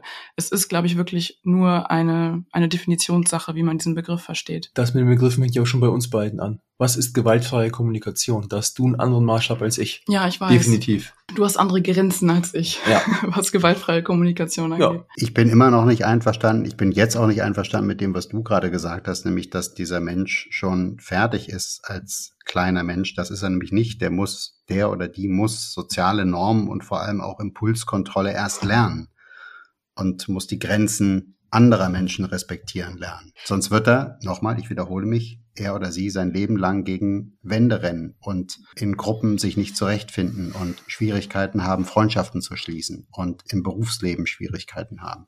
Und das ist unsere verdammte Pflicht, ihm oder ihr das beizubringen. Und wenn ich das mit so einer fluffy Augenhöhen-Rhetorik verdecke und da nicht auch, auch nicht in meinen Begriffen klar bin, dann mache ich mir und vor allem meinem Kind das Leben schwer. Da bin ich fest von überzeugt. Aber auch ja, das ist so ein bisschen, das ist so ein bisschen dieses alte Tyrannen-Narrativ. Also dass Kinder, wenn man sie halt nicht richtig erzieht, dass sie Tyrannen sind und in der Welt da draußen nicht klarkommen. Ich persönlich bin davon überzeugt, dass Kinder sich auch ziemlich automatisch an soziale Normen anpassen, weil es ein grundmenschliches Bedürfnis ist, dass wir in der Gruppe funktionieren und ähm, in dem soziologischen Gefüge uns einfügen und dass man da halt nicht mit viel Kraft und weiß nicht was äh, das Kind in eine gewisse Richtung drücken und eben erziehen muss, sondern dass es reicht, das Kind zu begleiten und eben die einzelnen Abschnitte, die einzelnen Altersstufen, die einzelnen Emanzipationsphasen, dass man die einfach adäquat begleitet und dass das dann ganz automatisch passiert.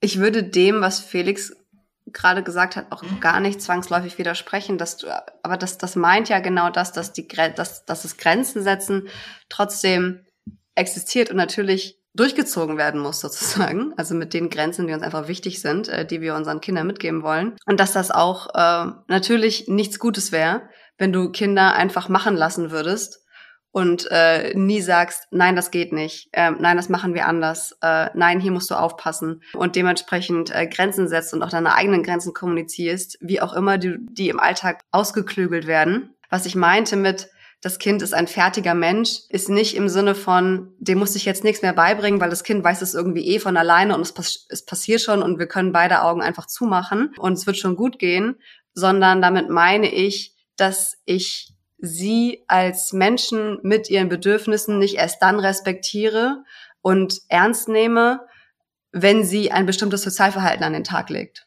sondern das ist jetzt schon so. Und mhm. dass ich sie aber darin weiter begleite und, und ihr dann auch sage und auch konsequent sage, nein, das machen wir so nicht, nein, das geht so nicht, nein, es tut mir leid, ähm, da müssen wir nochmal dran arbeiten oder so. Das ist für mich mit inbegriffen. Das ja. sehe ich auch bei Sophia, muss ich sagen, mit dem Grenze setzen, ähm, dass du das machst und dabei immer wieder dich wiederholst, ihm das erklärst, empathisch bist. Also das verstehe ich unter diesem bedürfnisorientierten Erziehen, oder diesem Grenzen setzen, dass du dann eine ganz andere, ein ganz anderes Einfühlungsvermögen hast und auch willst, dass er es versteht und es immer wieder wiederholst und er ist halt klein und er versteht es erstmal nicht und ja, du hilfst ihm dabei auch dadurch, dass du so mit ihm kommunizierst, sich besser zu entwickeln. Das ist so mein Gefühl von außen weil ich habe da eine ganz andere Kommunikationsmethode, vor allem mit ihm. Ich mache dann die Dinge und ich erkläre ihm halt gar nichts. So viel sag ich mal, erklären, das ist doch, was du gerade machst. Kannst dich einfach abhauen, kannst dich einfach Nein sagen, ihm das wegnehmen. Das hatten wir jetzt heute mit, auf dem Balkon, dass du gesagt hast, nein, du musst mir erklären, wieso du die Tür zumachst, wieso sein Fahrrad draußen steht. Äh, sonst kriegt er gleich einen Schreikrampf, habe ich die Tür einfach zugeschlagen. Was ist passiert? Er hat sofort einen Schreikrampf bekommen. Ja, er wollte rausgehen, du hast ihn so am Arm festgehalten, zurückgezogen und die Tür zugemacht. Er wusste ja, halt ich, überhaupt nicht, was gerade passiert. Ich kommuniziere ne? halt nicht mit ihm. Ich mache halt einfach ja. und sag so und dann muss er schon, er muss mir quasi folgen und in dem, in der Altersstufe fährst du, glaube ich, besser mit diesem Erklären. Und deswegen äh, wieder als Außenstehender, was diese bedürfnisorientierte Geschichte anbelangt, ähm, sehe ich das bei Sophia so, dass sie Grenzen setzt, dabei aber permanent empathisch kommuniziert.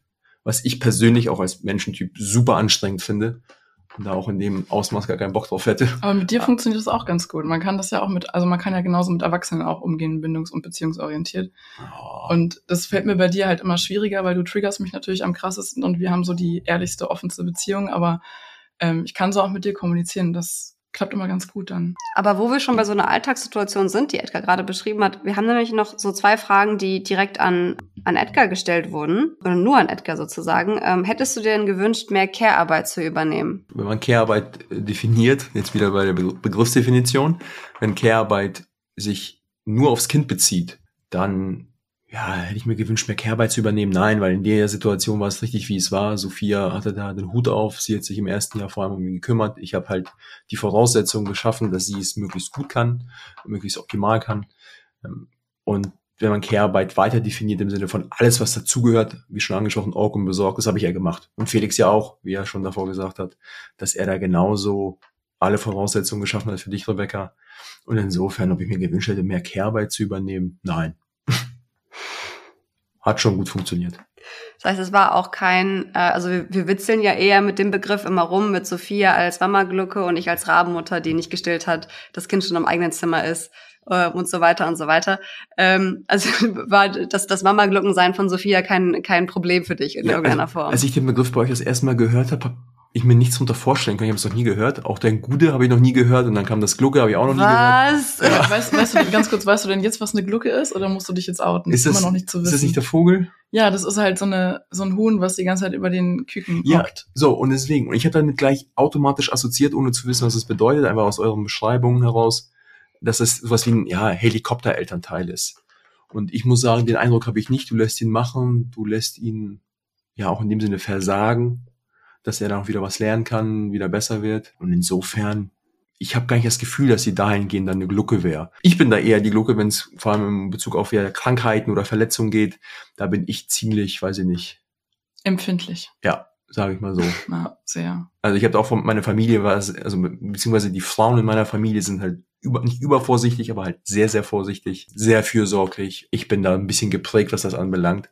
Und bin da auch, muss ich zugeben, vor allem in Bezug auf meinen Sohn, sehr, sehr ängstlich. Bei anderen halt nicht. Ist mir halt meistens egal. Aber bei ihm bin ich dann schon sehr empfindlich und mache mir schneller den Kopf und will schneller einen Notruf rufen. Du bist und ein bisschen Hypochonder, aber auch bei dir selbst, aber bei ihm dann extrem. Also bist du noch mal stärker, ja, der da ist. Deswegen. Und um zurückzukommen auf die Frage, ich nehme Sophia gar nicht als Glucke wahr. Dann haben wir im Gegenzug haben wir auch zwei Fragen an, also nur an Felix. Und zwar einmal, denkst du, die Beziehung zu unserer Tochter ist schneller und stärker, intensiver geworden, weil du ihr eben auch die Flasche geben konntest und ich nicht gestillt habe? Kann sein. Frag mich nochmal, wenn das bei unserem Sohn mit dem Stillen klappt nach ein paar Monaten. Dann habe ich den Vergleich. Hm. Ich bin auch, vor allem was, was Sophia und Edgar vorhin erzählt haben mit den Nächten, dass natürlich Edgar dann erstmal ruhige Nächte hatte, trotz äh, Ankunft des Sohnes. Erstmal und so- immer noch.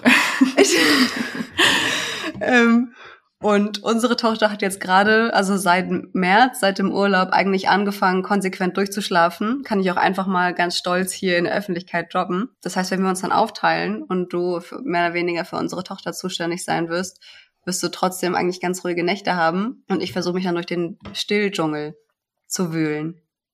Schauen wir mal, wir wissen ja auch nicht, wie sie auf ihr kleines Geschwisterchen, Stimmt. Geschwisterchen reagiert. Stimmt, und ja. Wir wissen auch nicht, ob sie nachts wach wird von seinem Geschrei. Also, Naja. werden wir Naja. sehen. Wir wir machen dazu ja nochmal eine Folge, was, was, was so die Erstausstattung fürs zweite Kind sozusagen angeht und wie sich bei uns zu Hause ein paar Sachen ändern werden. Gucken wir mal. Zweite Frage nur an dich. Wie sind denn aktuell deine Gedanken und Gefühle zur Schwangerschaft und zur anstehenden Geburt bzw. die Zeit danach? Also erstmal freue ich mich riesig auf ihn und ich bin unheimlich dankbar, beides erleben zu dürfen. Also erst Mädchenpapa und jetzt Jungspapa zu sein. Zugleich habe ich einen großen Respekt. Ein Kind gleich kein Kind, das sagen dir ja alle Eltern, die mehr als ein Kind haben. Also dass das erst dann richtig wild und anstrengend wird, wenn da zwei rumhüpfen. Wir sprechen ja auch viel drüber. Wir werden uns sicherlich noch besser organisieren müssen als Eltern. Wir machen das, glaube ich, schon ganz ordentlich, aber wir werden uns mehr absprechen müssen und mit der Paarzeit, die Edgar schon erwähnt hat, wird es bei uns dann auch nochmal deutlich knapper werden. Aber wir kriegen das hin. Ich glaube, verschiedene Teile lasse ich persönlich einfach auf mich zukommen. Das mache ich wie bei der ersten Geburt vor unserer Tochter, wo ich auch dachte, ich mache mich jetzt gar nicht verrückt und schaue mir 10.000 YouTube-Videos zu bestimmten Themen an und habe dann irgendwie vielleicht wenigstens die Illusion, dass ich vorbereitet bin. Aber ich habe letztens zu Sophia gesagt, dass ich mir spätestens im Mutterschutz möchte ich mir so ein paar kleine Karteikarten anlegen von Sachen, die ich auf jeden Fall beim ersten Kind gelernt habe, also was so Schlafrhythmus angeht und mich auch nochmal zurückerinnern, wie ich mich damals nach äh, oder im Wochenbett wenige Tage nach der Geburt gefühlt habe, um mir vielleicht auch so für mein Zukunfts-Ich so ein kleines Briefchen zu schreiben und zu sagen, ja, es wird besser. Ja, es geht dir jetzt nur kurz so. Nein, du bist nicht verrückt und das ist alles vollkommen normal, was du empfindest. Das habe ich mir vorgenommen, um mein, mein jetziges Ich, mein Zukunfts-Ich auf die Zeit vorzubereiten und auch auf dieses Gefühlschaos vorzubereiten, dass all das, was ich dann empfinde, normal ist und nicht irgendwie ausschert und ich kein Special Snowflake bin, der da komplett neue Erfahrungen macht, wie es noch nie ein Mensch zuvor erfahren hat, sondern ähm, ich einfach mich in Anführungsstrichen getrost zurücklehnen kann und weiß, es wird sich alles irgendwie finden. Das waren die Fragen, die nur an euch gestellt wurden, also nur jeweils an den, an den einen. Ähm, jetzt geht's wieder zurück zu den Fragen, die ihr beide beantworten sollt, müsst, könnt, dürft. Nämlich, sehnt ihr euch manchmal nach eurem Alten zurück, beziehungsweise ist euer Leben so geworden, wie ihr es euch vorgestellt habt? Ich hatte genug von meinem alten Leben. Ich hatte genug Party, genug Hedonismus, genug Alleinsein, genug alleine Reisen. Bin froh über mein altes Leben. Ich bereue wenig, aber ich will's nicht zurück. Jetzt ist besser. Jetzt ist besser? Hm, schön. Und bei euch beiden? Ich bin jetzt vollkommen zufrieden. Es ist so, wie es sein soll, wie ich es mir auch vorgestellt habe. Und mein altes Leben, ich würde höchstens einen Baustein zurückhaben wollen. Also ich habe de facto kein soziales Leben, weil ich einfach, wie gesagt, Familie und dann ansonsten Job und Umstellen auf, auf das zivile Leben dann irgendwann, dann werden in diesem Jahr die Weichen gestellt. Und insofern bin ich vollkommen ausgelastet mit den beiden Sphären. Und was ich mir halt zurückwünsche, ist halt der Baustein, soziales Leben, in dem Sinne mit Sophia Paarzeit, wie schon angesprochen, da mal ein paar Abende mehr zu haben, aber auch wieder meine alten Freunde öfter zu sehen. Also mein Lebensmittelpunkt war in Hamburg. Wir sind jetzt ja bei Berlin. Da hast du definitiv mehr soziale Veranstaltungen gehabt als ich. Ja, meine ganzen Freunde wohnen halt äh, hier in Berlin und Umgebung und deine ganzen Freunde wohnen in Hamburg. Das macht es natürlich nicht einfacher für dich. Ja, wir sind über ganz Deutschland verteilt. Und du bist jetzt auch nicht so das Social Animal, was dann irgendwie mit Kollegen oder Kameraden dann abends essen geht oder sich am Wochenende trifft. Ich bin da ziemlich, ziemlich oldschool und habe meine alten Leute, die ich dann immer zehn Jahre plus kennen muss. Und die sind leider über Deutschland verstreut, Schwerpunkt Hamburg. Und der Baustein, der fehlt mir. Aber insofern, mein Leben hat sich gar nicht so sehr verändert, würde ich sagen. Es wurde bereichert. Da ist noch das kleine Puzzlestück in Form unseres Sohnes dazugekommen. Und ansonsten. Bist du immer noch weiter am Ballern? Ja, ist das, ist das ein roter Faden. Wenn du sagst, dein Leben hat sich eigentlich gar nicht so sehr verändert, die nächste Frage passt dazu. Da wäre nämlich die Frage, ähm, inwiefern hat sich denn vielleicht deine Prioritätensetzung verändert? Ja, wenn ich jetzt Entscheidungen treffe, wie schon davor angedeutet bei der Jobwahl jetzt, dass ich 50% Homeoffice haben will auf jeden Fall, abseits der Reisetätigkeit, ist das ein Faktor, dass ich den Baustein Familie, meinen Sohn in den Entscheidungsfindungsprozess bei Geschichten oder bei Sachverhalten, die halt wichtig sind für die Lebensgestaltung, Lebensplanung, dass ich das viel präsenter habe. Wie gesagt, früher hätte ich gesagt, ja komm, bist du Fernpendler, sehen uns halt drei Tage, zwei Tage wie früher. Und ansonsten machst du halt 80 Stunden vor Ort das würde ich jetzt nicht mehr machen. Und deswegen ganz klar, Prioritäten haben sich verändert.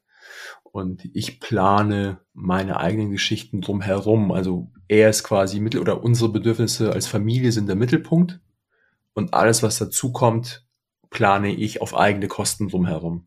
Wenn es dann sein muss, wenn ich dann zum Sport muss, dann gehe ich halt nochmal um 22 Uhr zum Sport in die Nacht hinein, schlafe ich halt weniger. Wenn es halt notwendig ist, dass wir einen entspannten Tag als Familie haben, wenn sich das so ergibt. Das meine ich damit.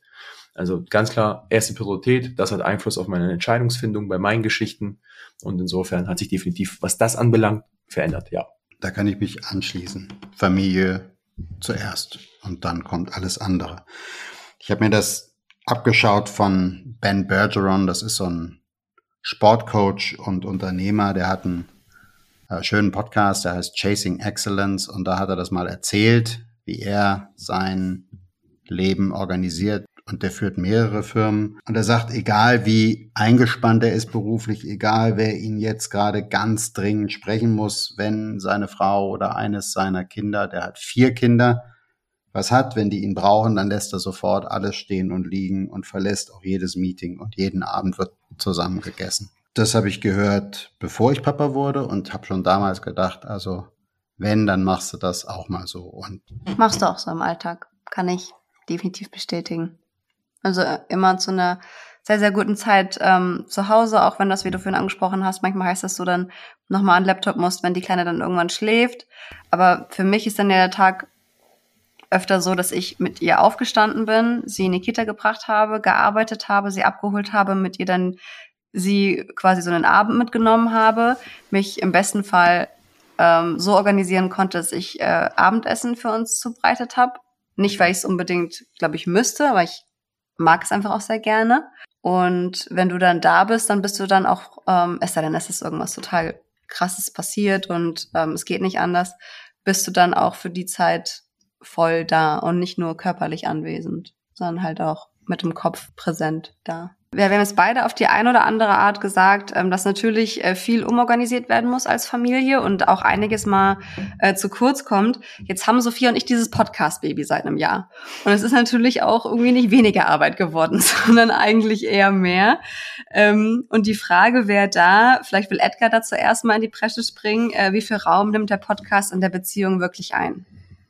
Nicht so viel, dass ich es großartig merken würde. Also wenn Sophia abends noch was machen muss, muss meistens ich auch noch irgendwas machen. Also es gibt immer was zu tun.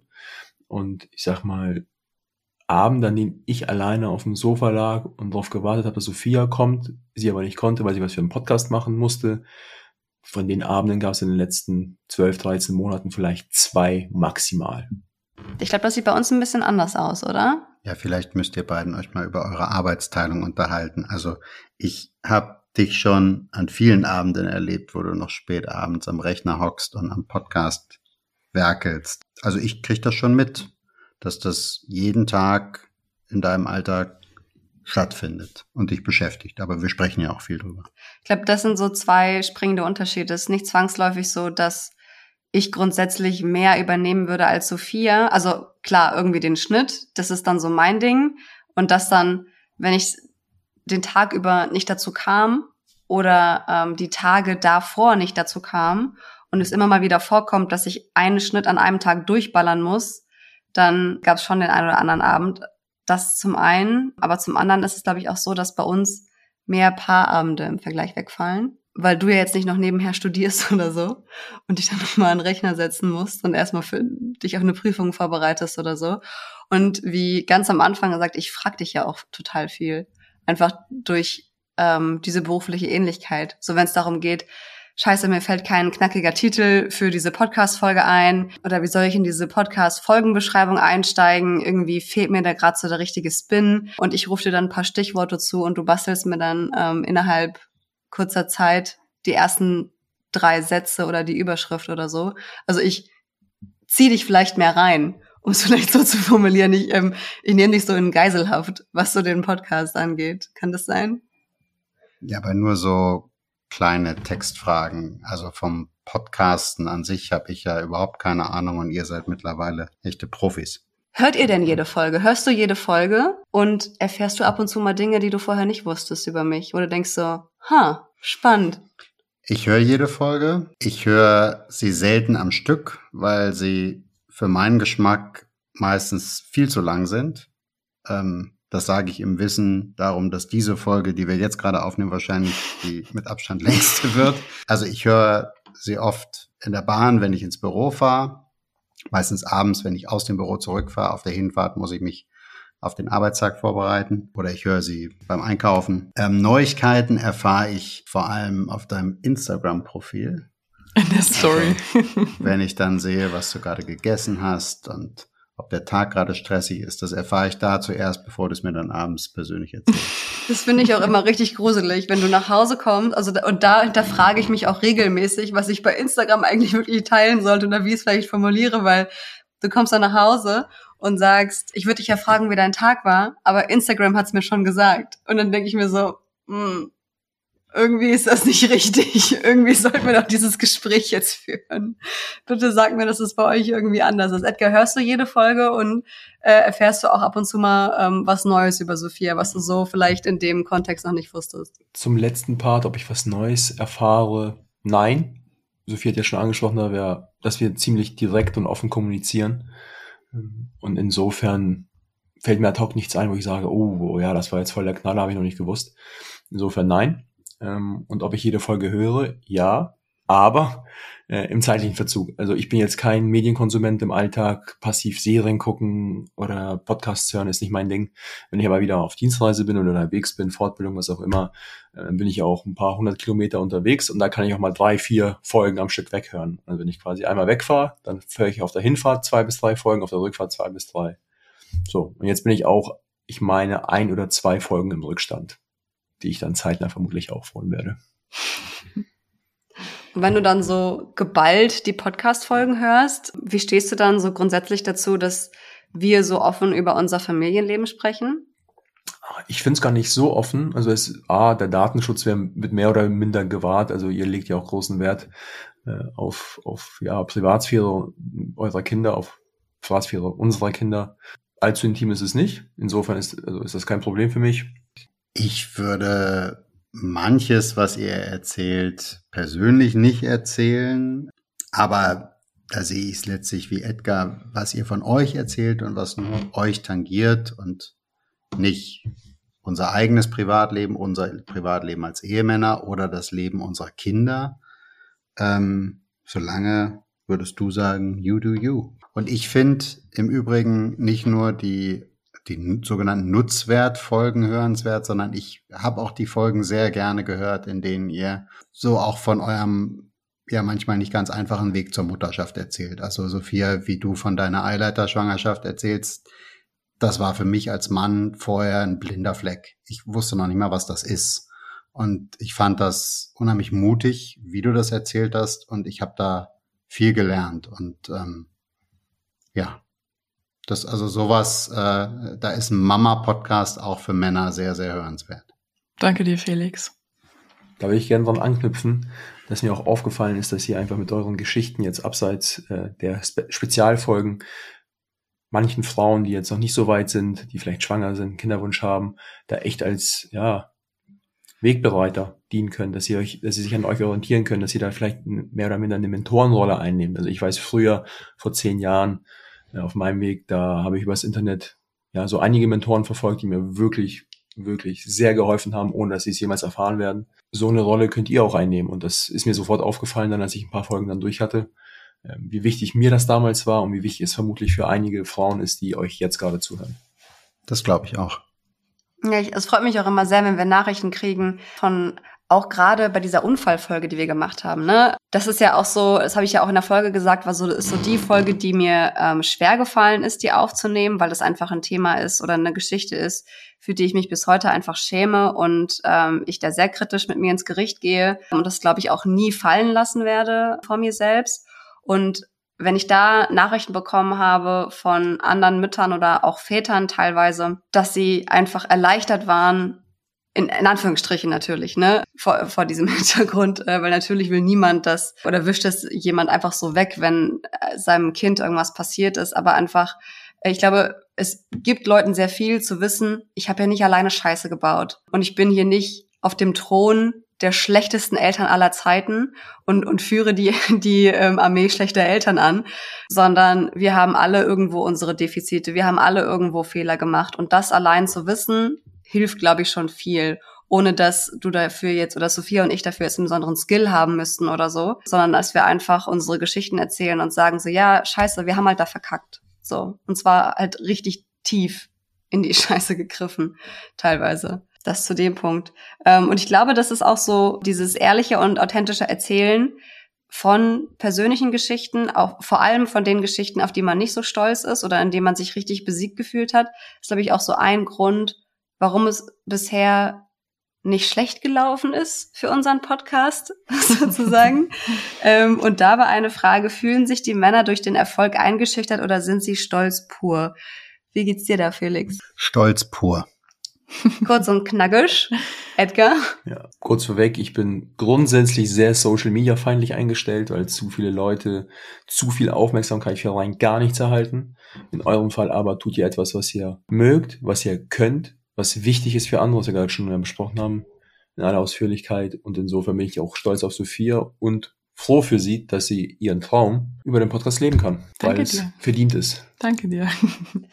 Da sprechen wir Danke ja auch viel euch. drüber, ne? Dieses, mhm. ähm, wie, wie wir da so ein kleines Träumchen ausleben können und da so volles Herzblut reinstecken. Es ist nicht nur ein kleiner Traum, es ist eigentlich mein Lebenstraum. Also wenn ich mich als kleines Kind so sehe, rückblickend, das war schon immer mein Traum, irgendwo zu sitzen oder zu stehen und in ein Mikrofon zu sprechen. Ähm, so dieses gehört und gesehen werden und ja. das dann natürlich total autonom zu leben. Also wir sind zu 100 Prozent unsere eigenen Chefs. Das gibt mir so unfassbar viel. Also neben der ganzen vielen Arbeit schöpfe ich daraus auch extrem viel Kraft. Und ich habe immer wieder Momente, wo ich unterwegs bin, im Bus sitze und so random irgendwie Gedanken fasse und dann so denke, wie krass ist das eigentlich, Rebecca? Wie krass. Ja. Und ähm, ja, es so fangen auch Sprachnachrichten von dir regelmäßig an. Sorry, ja, ich hatte gerade wieder so einen Moment. ich habe immer wieder Momente, wo, wo es mich dann selbst so aufhypt und wo ich es auch gar nicht so richtig glauben kann. Also ja, ich lebe damit einen großen Traum mit dir zusammen, Rebecca. Und es ist schön, ähm, dass ihr Männer uns da so unterstützt, ihr beide, Felix und Edgar. Bevor es hier zu schnulzig wird, habe ich noch eine letzte Frage. Nämlich einmal, ich sehe es auch zum Teil ein bisschen schnulzig, aber es endet auch auf einer, ähm, auf einer kleinen kritischen Note. Ähm, was gefällt euch am besten am Podcast eurer Frauen und was findet ihr eher nervig? Du, du machst dich hier schon so breit, also kann ich gar nicht anders, als das Wort zuerst an dich, Felix, zu übergeben. Also zuerst mal mag ich, dass eure Folgen eine klare Struktur haben. Das kenne ich von den anderen Mama-Podcasts, in die ich, als ihr losgelegt habt, Interesse halber hier und da mal reingehört habe, überhaupt nicht. Was ich ja jetzt nicht nervig, aber amüsant finde, das sind so eure sprachlichen Marotten. Sowas hat ja jeder, ich nehme mich da gar nicht aus. Mhm. Aber Sophia sagt zum Beispiel immer, weißt wie ich mein? Weißt du, was weißt, wie ich mein? Also so geschätzt ja. alle fünf Minuten. Und du, Rebecca, sagst gerne, ich sag's dir, Ich sag's dir. Und Sag ich dir. Fühle ich. Also das kann aber natürlich auch so ein Generationending sein. Ne? Also du als Millennial, ihr, ihr stimmt ja Aussagen nicht zu, ihr fühlt die, oder? Den, den Satz hast du ähm, schon mal vor ein paar Tagen gedroppt, dass du den so sagen willst. Und ich habe in dem Moment gedacht, ich glaube, niemand hat unsere Generation bisher so gut beschrieben wie dieser Satz. Das ist echt gut. Edgar, möchtest du da noch was hinzufügen oder sagst du einfach so, unterschreibe ich, fühle ich? Positiven Aspekte, die Felix angesprochen hat, äh, unterschreibe ich ganz klar. Zu dem nervigen, da assoziiere ich eure Jubiläumsfolge, die ich vor einigen Tagen gehört habe, direkt damit, äh, weil ihr genau dann in meinen Augen in diesen Kaffeetratsch abgeglitten seid, den Felix gerade angesprochen hat, bei den anderen Mama-Podcasts. Und ja, ihr wart da so albern und ihr habt über Dinge gelacht, wo ich dann mit versteinerter Miene da gesessen habe und mich gefragt habe, wieso lachen die jetzt? Was gibt's da zu kichern? Wieso dauert das zwei Minuten? Um es mit Rebecca zu sagen, du, du, dachtest dir cringe, Brody. Ja, das war für mich vor allem, so wie ich halt bin. Äh, zusätzlich war das teilweise anstrengend die, die, äh, der, die das, äh, das Feedback ähm, hast du mir auch gegeben zu der Folge tatsächlich. Dann würde ich sagen, schließen wir hier diesen Hauptteil auf einer durchwachsenen Note tatsächlich. Aber wir sind hier noch nicht ganz am Ende dieser ähm, ersten und einzigen Partnerfolge. Eine weitere wird es ja nicht geben. Und wir machen jetzt eine Rausschmeißer-Fragenrunde und der Twist dieses Mal wird sein, dass nicht einmal drei Fragen an irgendwen gestellt werden, sondern äh, wir machen hier so eine kleine Kreuzfragerunde. Also Edgar stellt drei Fragen an mich und Felix stellt drei Fragen an Sophia. Ihr müsst mir jetzt nur sagen, wer hier zuerst dran soll oder wer von uns beiden zuerst gegrillt werden soll. Dann lasse ich mich als erstes grillen von Felix. Sehr gerne. Erste Frage, liebe Sophia. Es ist ja seit ein paar Jahren Mode, das Verhalten von Jungen zu problematisieren und Männlichkeit als solche unter Verdacht zu stellen. Stichwort toxische Männlichkeit. Was hältst denn du als Frau eines Mannes und als Mutter eines Sohnes davon? Ich halte von dem Begriff toxische Männlichkeit wirklich überhaupt nichts. Und ich finde ihn sogar gefährlich, weil ich denke, dass männliches oder eher eher männliches Verhalten per se nichts Schlechtes ist und nichts Schlechtes sein sollte. Und ich bin auch davon überzeugt, dass es sowas wie eher männliche Attribute gibt, die aber auch von Frauen oder so wie man sich halt fühlt, ähm, auch ausgelebt werden können. Und ich denke, dass etwas wie Männlichkeit ein elementarer Bestandteil in unserer Gesellschaft ist und wichtig ist im soziologischen Gefüge. Von daher halte ich von dem Begriff überhaupt nichts. Vielen Dank. Zweite Frage. Du bist eine bekennende Liberale. Was nervt dich denn als Liberale am Leben in Deutschland am meisten? Also wer das bis jetzt noch nicht gecheckt hat, checkt es spätestens jetzt durch Felix offizielles Outing. Mich stört in Deutschland am meisten die extrem hohe Steuerlast, die hohe Staatsquote und der öffentlich-rechtliche Rundfunk, der so dermaßen fett und überfinanziert ist, immer mehr Geld möchte und uns mit mannigfaltigen Programmen beglückt, die komplett überflüssig sind und den Sinn und Zweck der Information auch überschreiten. Last but not least, du hast im Podcast mal erzählt, dass Edgar bei euch zu Hause ohne Ausnahme entscheidet, welche Filme und Serien ihr anschaut. Die Frage hat zwei Teile. Erstens, wie hat er das geschafft? Und zweitens, wie schaffe ich das mit Rebecca? Sag's ihm nicht so viel, sonst kommt er noch auf Ideen. Ich hatte tatsächlich nie eine Wahl und ich habe versucht, dagegen anzukämpfen, aber ich habe keine Chance. An dem Punkt ist Edgar so dermaßen dominant und gewaltvoll ähm, und erzieherisch, wenn man das so nennen kann. Und ich glaube, ich habe jeden Kriegsfilm geguckt, den es auf Netflix gibt. Und äh, auch jeden Weltraumfilm. Absolut keine Chance, dass er jemals mal eine lockere, flockige Frauenkomödie sich mit mir reinzieht, auch einfach nur mir zuliebe. Er lehnt das ganz strikt ab und ich habe. Aber meine Trefferquote ist mega gut. Wir haben bis jetzt fast nur gute Sachen geguckt. Die richtig guten Filme, die ich dir zeigen will, die kennst du ja noch gar nicht. Das kannst du gar nicht ja. beurteilen. Und ich habe da absolut keine Chance. Ja, die Biografie von Freddie Mercury und so. Ja. La La Land wollte ich noch gucken. Ich wollte von Lady Gaga den Film noch gucken. Und dann sagt er mir immer, das kannst du mit Rebecca schauen. Also Rebecca. weil, weil wir uns ja so oft treffen und Filmabende machen. Rebe Rebecca, willst du, mal, willst du mal verraten, was ich dir zuliebe gestern Abend mit dir angeschaut habe? Das, Na, okay, pass auf. Also das ist ab und zu, wir hatten gestern, müssen wir dazu sagen, wir hatten einen ultra anstrengenden Tag mit unserem Auftritt. Und ich wollte einfach so einen richtigen Braindump. Also ich wollte wirklich überhaupt nicht mehr nachdenken müssen. Und ich bin dann manchmal auch so eine richtige Trash-TV-Tante und wir haben dann tatsächlich den Bachelor geguckt. Oh, wie schön. Einfach, einfach cool. um, ja, also wa- warum macht man das, ne? Zum einen, weil man sich, glaube ich, einfach ähm, so ein bisschen an, ähm, an dem Mäuschen-Sein erfreut, an dem in andere Leben einfach hineinspionieren und zum anderen, weil man einfach, weil es einfach wirklich so herrlich dämlich ist, ne? Also weil es so ein unfassbar schlechtes Format ist. Jetzt hast du schon wieder soziologisch versucht zu greifen. Man kann auch einfach sagen, weil es geil ist und weil man irgendwie cool ablästern kann und seinen Senf dazugeben kann. Rebecca, nächstes Mal machen wir so, wenn wir einen Auftritt in Hamburg haben, dann fahren wir eine Nacht vorher hin, gehen schön zu Abendessen, frühstücken am nächsten Tag, haben unseren Auftritt und abends gucken wir dann zusammen im Bett im Hotelzimmer den Bachelor. So machen wir's. Das finde ich ist ein guter Deal. Sehr gut. Dann würde ich sagen, bin ich jetzt dran, oder? Jetzt werden mir drei Fragen Ja, gestellt. jetzt geht's los. Also, du hast erwähnt, dass es dir überaus wichtig ist, dein eigenes Geld zu verdienen.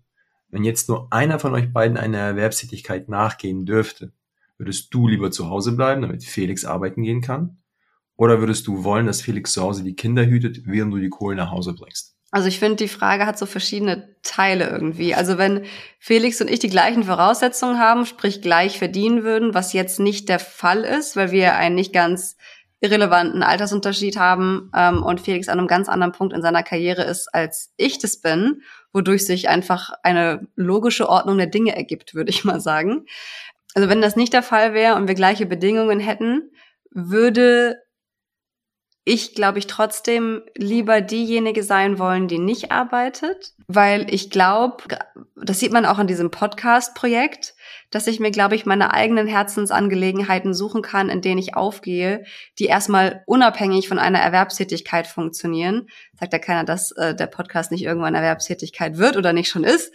Aber ähm, also ich, ich glaube, ich, ich würde andere Dinge sehr schnell finden, in denen ich aufgehe und das nicht sozusagen als persönliches Kriterium brauchen. Natürlich vorausgesetzt unter der Tatsache, dass auch ein Gehalt reicht. Das ist ja auch mal so ein Punkt, ne?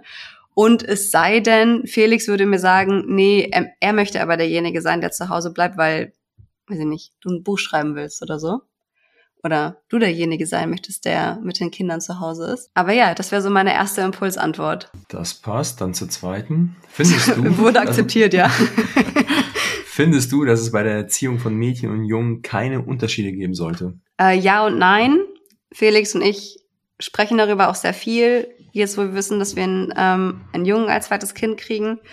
Und ich glaube, wir sind uns da sehr schnell sehr einig geworden, dass es verschiedene Punkte gibt, in denen wir absolut keinen Unterschied machen, dass das, egal ob Junge oder Mädchen, starke Persönlichkeiten werden, selbstbewusste Persönlichkeiten werden, die sich keinen Bullshit gefallen lassen, die, die sich wehren, wenn sie das Gefühl haben, sie werden gerade unfair behandelt und einfach beides Menschen werden, die mit beiden Beinen im Leben stehen, kon komplett unabhängig von irgendwem. Und ja, ich glaube, es gibt einen Unterschied spätestens dann, wenn die Kids ins Teenageralter kommen und es darum geht, ihnen einen adäquaten Umgang mit dem jeweils anderen Geschlecht beizubringen. Also ich glaube, ich werde meiner Tochter eher beibringen müssen, Nein zu sagen, ihr Nein durchzusetzen, sich nicht reinreden zu lassen, wenn sie vielleicht bestimmte Berührungen oder Intimitäten nicht möchte und da in Anführungsstrichen stark zu sein und sich ja einfach nicht in irgendeine Rolle drängen zu lassen.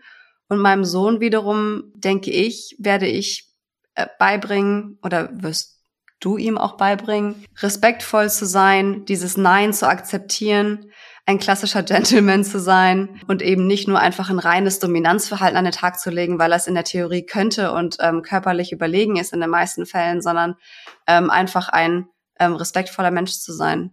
Oder siehst du das anders? Ich glaube, da würde ich dir einfach mal kurz mit reinziehen in meine Rausschmeißerfrage. Nein, das hast du, hast du perfekt zusammengefasst. Das sehe ich ganz genauso.